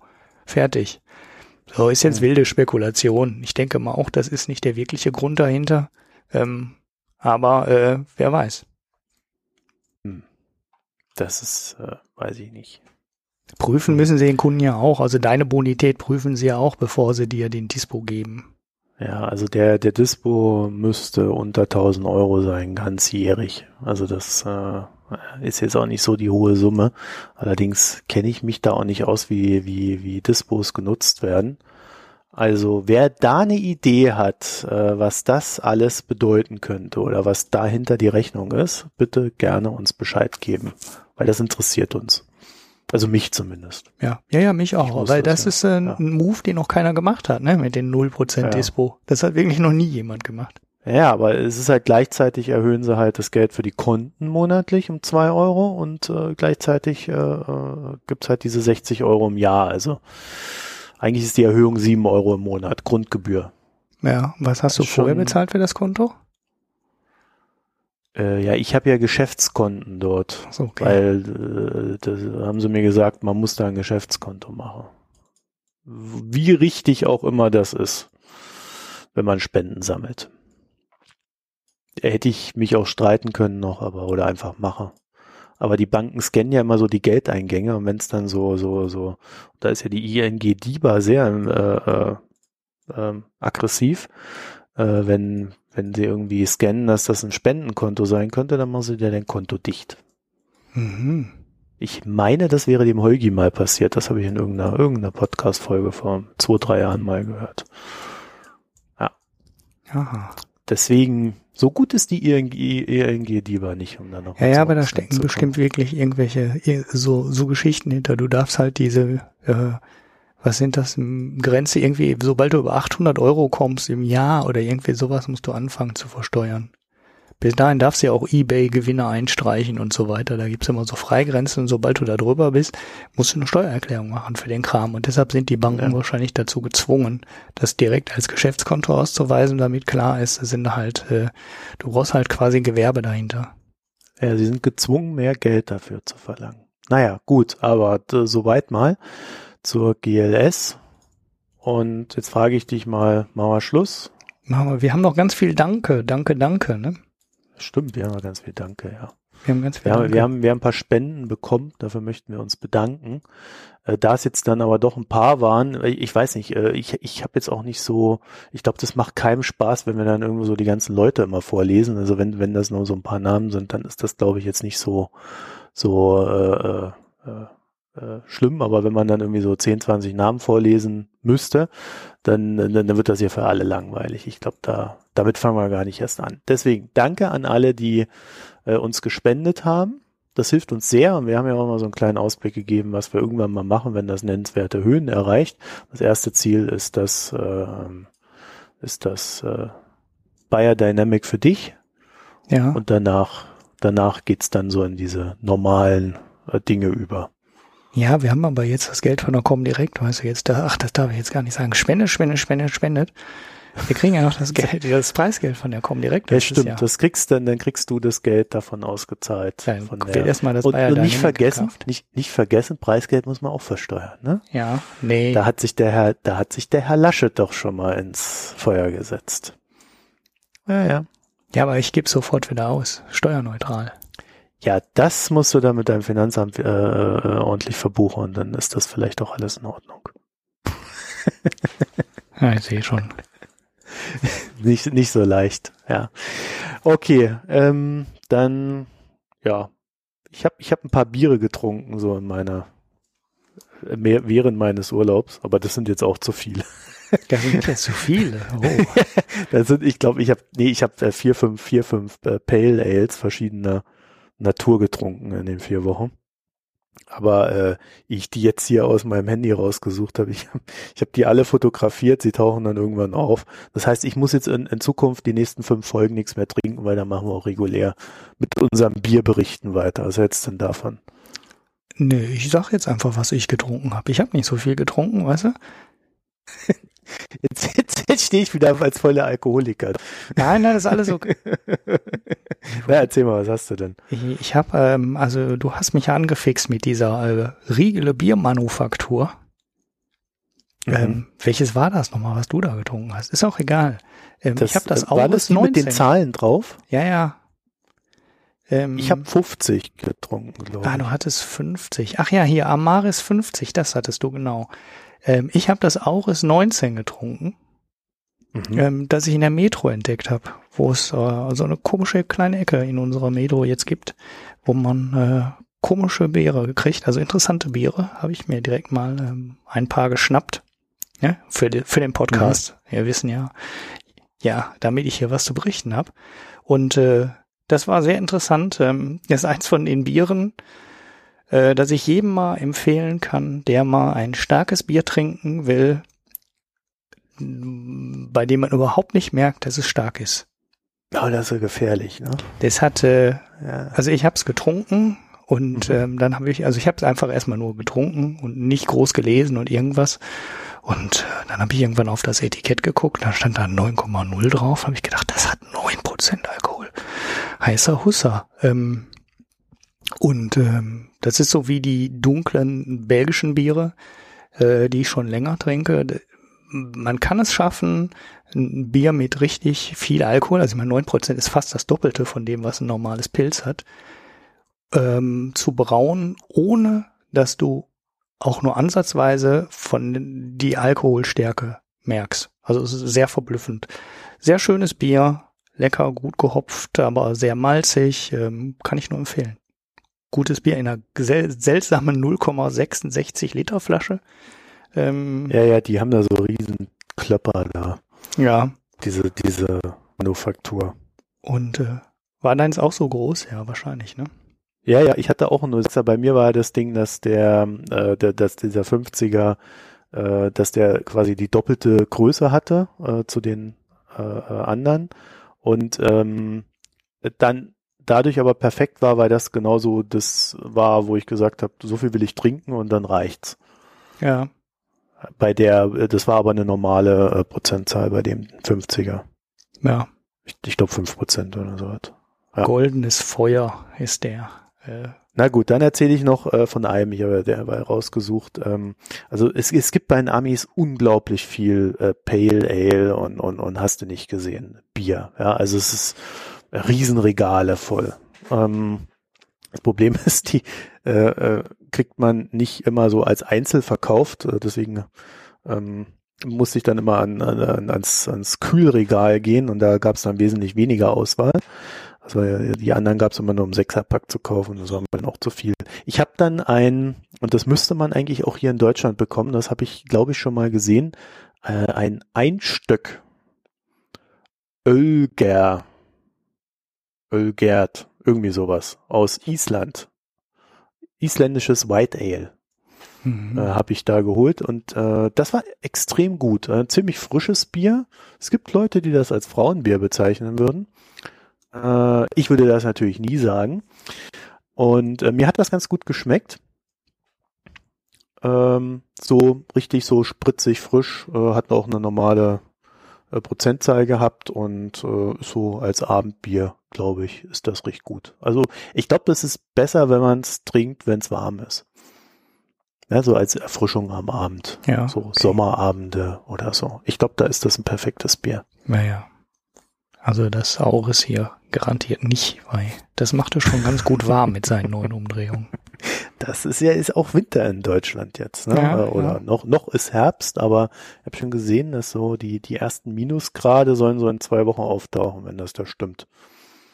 Ich habe nämlich eine neue Wetter Wetter App, weil die die die die ich hatte, dieses Weather Pro, äh, das äh, katastrophal. Ich ich war in LA und äh, über mir war eine riesen Wolkendecke und das Ding zeigte mir an, dass die Sonne scheint. Okay. Völliger Quatsch. Und dann habe ich, äh, das habe ich ja mehrfach gehabt und dann habe ich es endlich weggeschmissen. Mhm. So. Jetzt habe ich, wer es noch wissen will, Wetter Online heißt die App. So. Dann haben wir alles, oder? Für ja. heute.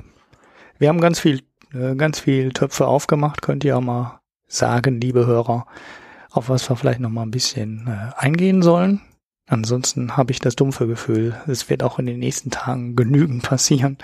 Ähm, wobei wir die nächste Aufnahme noch vor der großen Wahl machen, ne? Ja, äh, wenn, wenn alles klappt, machen wir sie am Dienstag. Äh, wir könnten uns aber auch überlegen, ob wir sie am Mittwoch machen für nach der Wahl. Wobei, äh, also wenn ich mir da so die, die aktuellen Umfragen angucke, äh, auch, äh, obwohl ich natürlich Brexit berücksichtige mittlerweile in meinem Kopf, und auch andere äh, komische äh, Voraussagen, die nicht geklappt haben dieses Jahr. Aber also in der Hinsicht äh, sehe ich eigentlich nicht, wie Trump das gewinnen will. Ja, wo ist es schon eng geworden, ne? Also ich meine, wir waren bei nee, Trump war bei vier, also nee. ich verfolge ja immer nur dieses 538, ne? Sonst ja eigentlich fast nix. Und äh, da war Trump, glaube ich, auf 14 Prozent runter im Tief. Das ist äh, irgendwie anderthalb oder zwei Wochen runter äh, her. Und er ist inzwischen wieder bei ungefähr einem Drittel. Und wenn du auf die äh, Bundesstaaten einzeln drauf gehst, ist da schon ähm, mindestens ein ganz großer Coinflip dabei und das ist Florida. Das hatte ich heute Morgen auch auf Twitter gepostet. Der, die, der sieht Florida irgendwie bei 49,7 zu 50,3 oder andersrum. Also noch ganz minimal äh, pro Clinton. Ja. Aber im Endeffekt ist es ein Münzwurf, ne? Ja, also ähm, Florida, also ich, ich bin ein bisschen informiert, weil immer wenn ich da im Fitnessstudio war, die haben dort, haben die dort so, so große äh, Fernseher stehen gehabt und man konnte sich so das Programm aussuchen, aber im Endeffekt hast du dort drei Fernseher vor dir gehabt und die äh, haben dann alle so mit Untertiteln, äh, also kein Ton, äh, konntest dir dann mit Untertiteln das so zuhören und ich hatte dann irgendwie so Fox, CNBC und äh, MSNBC oder irgendwie sowas und, äh, hab mir das dann so ein bisschen angehört. Also ähm, die die Unter die Umfragen sind teilweise sehr unterschiedlich, die da rausgehauen werden. Es gibt irgendwie so eins, zwei Umfragedinger, äh, so Bloomberg ist da irgendwie mit dabei, die, die irgendwie ein sehr Trump-freundliches Ergebnis hinbekommen, obwohl die Institute oder die dahinterstehenden eigentlich nicht für Trump sind. Ähm, was ich ganz gut finde, ist ähm, äh, die New York Times, äh, die haben dort so eine, eine Wahlseite, das, das kann ich nochmal raussuchen, äh, wo, wo auch nach Staaten aufgeschlüsselt ist. Und in den USA geht es ja nicht drum, äh, wer die, wer die äh, meisten wer die meisten Stimmen hat, sondern äh, da geht es ja in jedem Staat äh, drum, wer hat die meisten Stimmen und wer die meisten Stimmen hat, der kriegt alle Wahlmänner und die Wahlmänner entscheiden dann. Und in dem Sinne ist Florida auch wieder wichtig, weil äh, für Trump, äh, also Trump muss in Florida gewinnen, damit er überhaupt eine Chance hat, äh, die Wahl zu gewinnen, während äh, Hillary ähm, Florida nicht unbedingt gewinnen muss. Es würde halt nur ihr die Sache wesentlich leichter machen gegenüber Trump. Also ja. Hillary hat noch ein paar andere Wege. So, und die New York Times, die hatte halt so eine, so eine schöne Seite, wo man äh, einmal eine Wahrscheinlichkeit hat, wie viel, ähm, also wie die Wahrscheinlichkeit ist, wer gewinnt. Und da ist Hillary, glaube ich, jetzt bei 86 Prozent oder so und Trump 14 Prozent. Und äh, dann haben sie nochmal die Aufschlüsselung nach Staat, also wie es in den Staaten aussieht. Mhm. Und ähm, Sie haben auch irgendwie noch so andere äh, äh, Umfragen mit, mit ein bisschen mit reingebaut, aber wenn du so rumguckst, also äh, ich, also da müsste schon extrem viel kippen, damit, ähm, damit Trump das Ding gewinnt. Äh, zumal jetzt auch im, immer mehr, also wir hatten jetzt gestern oder vorgestern äh, äh, wurde eine, eine, eine Kirche von Schwarzen abgefackelt und ähm, nach nachdem die abgefackelt war, tauchte dann so ein Graffiti auf äh, Vote Trump. Also äh, extrem zugespitzt. Ähm, das ist natürlich menschlich alles tragisch, aber äh, äh, rein für die Wahl betrachtet ist es dann einfach so, dass die diese Leute dann auch mobilisiert werden. Und ähm, Deswegen kann ich mir nicht vorstellen, dass das so kippt. Also vor allen Dingen noch so in letzter Sekunde so kippt, dass die Stimmung dann ähm, auf einmal für Trump schlägt. Ja. Also ich weiß nicht, wo das herkommen soll. Das hätte ich vor das anderthalb Wochen auch gesagt oder vor zwei Wochen. Ne? Da war ähm, also bei 538 haben die so eine, äh, haben die das genauso. Ne? Also die die mhm. stellen erstellen eine Gesamtprognose ähm, aus den einzelnen Bundesstaaten raus. Ja, das heißt, sie haben jeden mhm. Bundesstaat einzeln ähm, mit den mit den Polls drin. Und ähm, Ach, das ist Nate Silver. Ja, genau. Klar. Ah, okay. Und äh, der hatte vor anderthalb oder zwei Wochen ähm, diese, also er nennt die Tipping Points, ne? Also diese äh, mhm. ähm, Bundesstaaten, die es entscheiden, weil es gibt halt einen Haufen, der ist äh, klar republikanisch, es gibt einen Haufen, der ist klar demokratisch, es gibt ein paar, die hin und her kippen. Und ähm, da sind zehn insgesamt oder neun, ich bin mir jetzt gar nicht ganz sicher. Ähm, und die waren alle für Hillary. Ne? Also alles war für Clinton. Und äh, inzwischen, ich habe gerade gesagt, äh, Trump ist bei 32 Prozent. Äh, es gab gerade äh, die neue Berechnung, die ist gerade 18 Minuten alt, jetzt ist Trump bei 35 Prozent. Und heute ja. Morgen hatte er zwei Bundesstaaten und äh, jetzt sind zwei weitere dazugekommen. Und unter anderem äh, Florida, was heute Morgen noch ein Coinflip war, ist jetzt 52,2 zu 47,8 für äh, Trump. Und Nevada ist der andere Coinflip-Staat, der jetzt gerade Coinflip pro Trump ist, heute Morgen noch Coinflip pro Clinton war.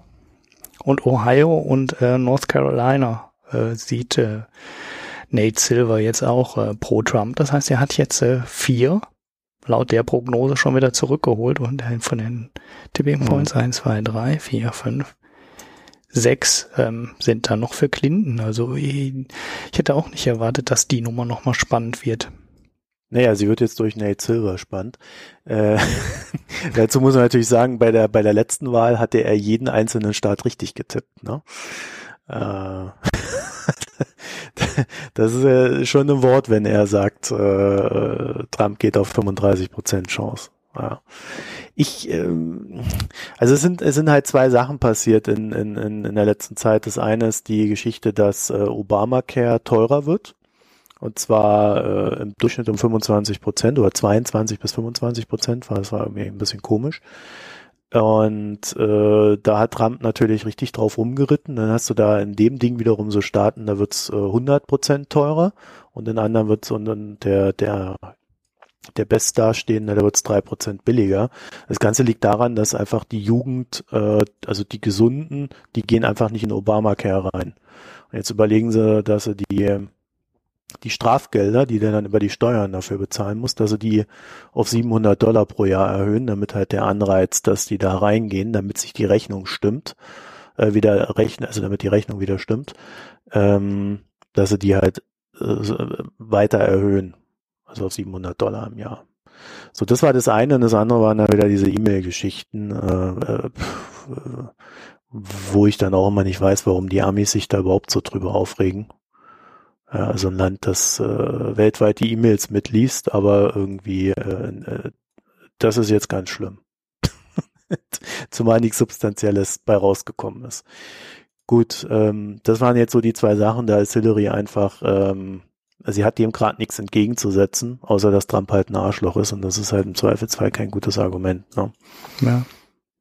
Der Scott Adams ähm, Blog-Eintrag dazu war auch ganz gut. Also er hat sich ja äh, vor einiger Zeit auch als Trump-Freund äh, geäußert, aber heute der Blog-Eintrag oder gestern, ich weiß nicht wann er kam, war halt auch ganz nett dazu. Ähm, da hat er beschrieben, dass Clinton jetzt, ähm, naja, ähm, die Amerikaner sehen sich halt durch die Sachen, die ähm, Trump ähm, Clinton vorwirft, äh, betroffen Ne? Also das betrifft mhm. sie halt persönlich. Sie müssen jetzt halt Geld bezahlen für Obamacare und Obamacare ist a disaster. Das kann er dann ja so immer so schön aussprechen.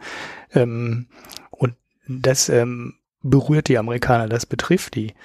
Ähm, während die Vorwürfe gegen Trump, ne, ist halt äh, ein sexistisches Arschloch, um auf Deutsch zu sagen. Hörst du halt seit Jahren. Ne? Das, das betrifft die aber auch einfach nicht, ne? Weil äh, ja. dass äh, deine Frau von Trump irgendwann mal angemacht wird oder deine Tochter von Trump angemacht wird, ne, ähm, passiert halt nicht. Ne? Die, die, die Chance, dass das passiert, ist für dich persönlich null, weil du wirst dem Mann ja. nie begegnen. Und äh, die Rechnung für Obamacare, die wird er aber begegnen, und zwar nächstes Jahr. Und ähm, deshalb ist das, wo der Trump jetzt gerade ähm, die Stimmen offensichtlich, scheinbar, wie auch immer, ähm, darüber gewinnt. Das liegt daran, ähm, dass die äh, Sachen mit den ähm, oder die Themen mit dem Trump äh, Wahlkampf macht, die Leute betrifft, äh, während die andere Seite den konkreten Schaden durch Trump für den für dich als Wähler, als amerikanischer Bürger ähm, ja nicht beschreiben kann. Das betrifft die Leute halt nicht. Wobei das nur ein Teil der Wahrheit ist. Äh, Trump ist halt äh, so sehr ein Arschloch, ähm, dass er durch dieses Arschloch sein äh, vor allen Dingen glaubwürdig versichern kann, dass er die Sachen, die er da behauptet, auch macht. Und wenn du halt der Meinung bist, Obamacare muss weg und äh, genau weißt, der Politiker versprechen dir immer viel, aber die macht's nicht, äh, dann hast du halt mit Trump jemanden, bei dem es dir sehr leicht gemacht wird zu glauben, dass äh, das so ein Psychopath und so ein Arschloch ist, dass er tatsächlich am ersten Tag alles, was Obama jemals gemacht hat, wieder kippt. es, es, geht natürlich nicht, ja. So einfach ist es nicht, auch in Amerika nicht. Aber äh, diese Versicherung, die ist ganz entscheidend bei Trump. Äh, und da könnte tatsächlich ein Momentum draus entstehen. Äh, was die rechnerische Realität von Obamacare betrifft, ist es so, ähm, wenn die Sachen von, von Bush geblieben wären, dann wäre für diese Leute, die, die dort bezahlen bei Obamacare, also ich glaube irgendwie, äh, es gibt ja sehr viele, die da überhaupt nicht bezahlen, äh, die wäre äh, so 200 Prozent höher, die Rechnung, als sie es jetzt ist. Also er würde nicht um 25 Prozent steigen, sondern sie würden jetzt schon 200 mehr Prozent bezahlen, als sie es jetzt tun. Ja, und es werden wahrscheinlich noch mehr weniger Leute versichert und damit wären viel weniger Leute versichert und hätten dieses Problem der hohen Zahlung nicht. Ja. Also das ist halt äh, auch ein Teil der Wahrheit von Obamacare. Das lässt sich halt, sowas lässt sich halt echt immer nur sehr schwer darstellen, weil das sind äh, theoretische Größen, äh, die auch davon ausgehen, dass äh, nach Bush und äh, wie hieß er, Romney, glaube ich, war der Gegenkandidat dann, ne, von Obama, dass unter dem nichts passiert wäre in der Hinsicht. Also das, das ist fast nicht mehr darstellbar. Ja, Hetze ja aber das mal nur so.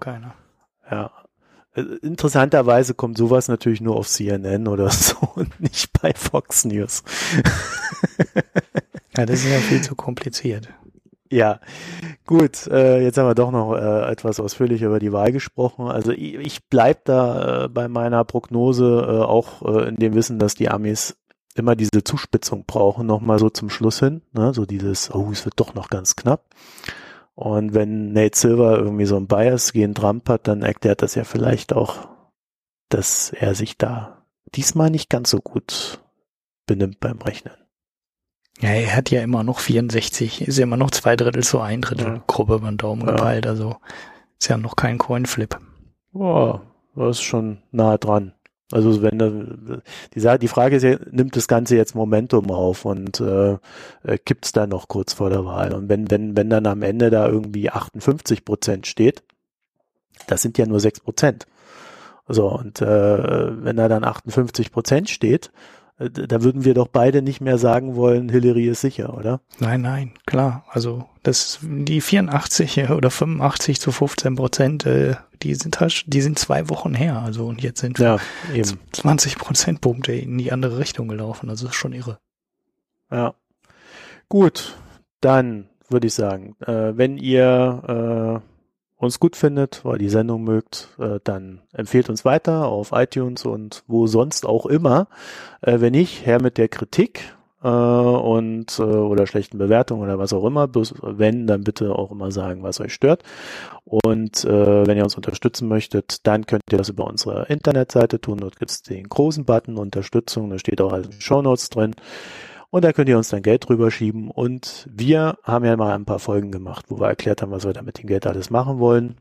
Das könnt ihr euch dann nachhören. Und ansonsten wünsche ich euch einen schönen Abend. Tschüss. Tschüss. Oder einen schönen Tag. Ne? Man weiß ja immer nicht, wann die Leute das hören. Ja, morgen ist auf dem Weg zur Arbeit. Tschüss. Tschüss.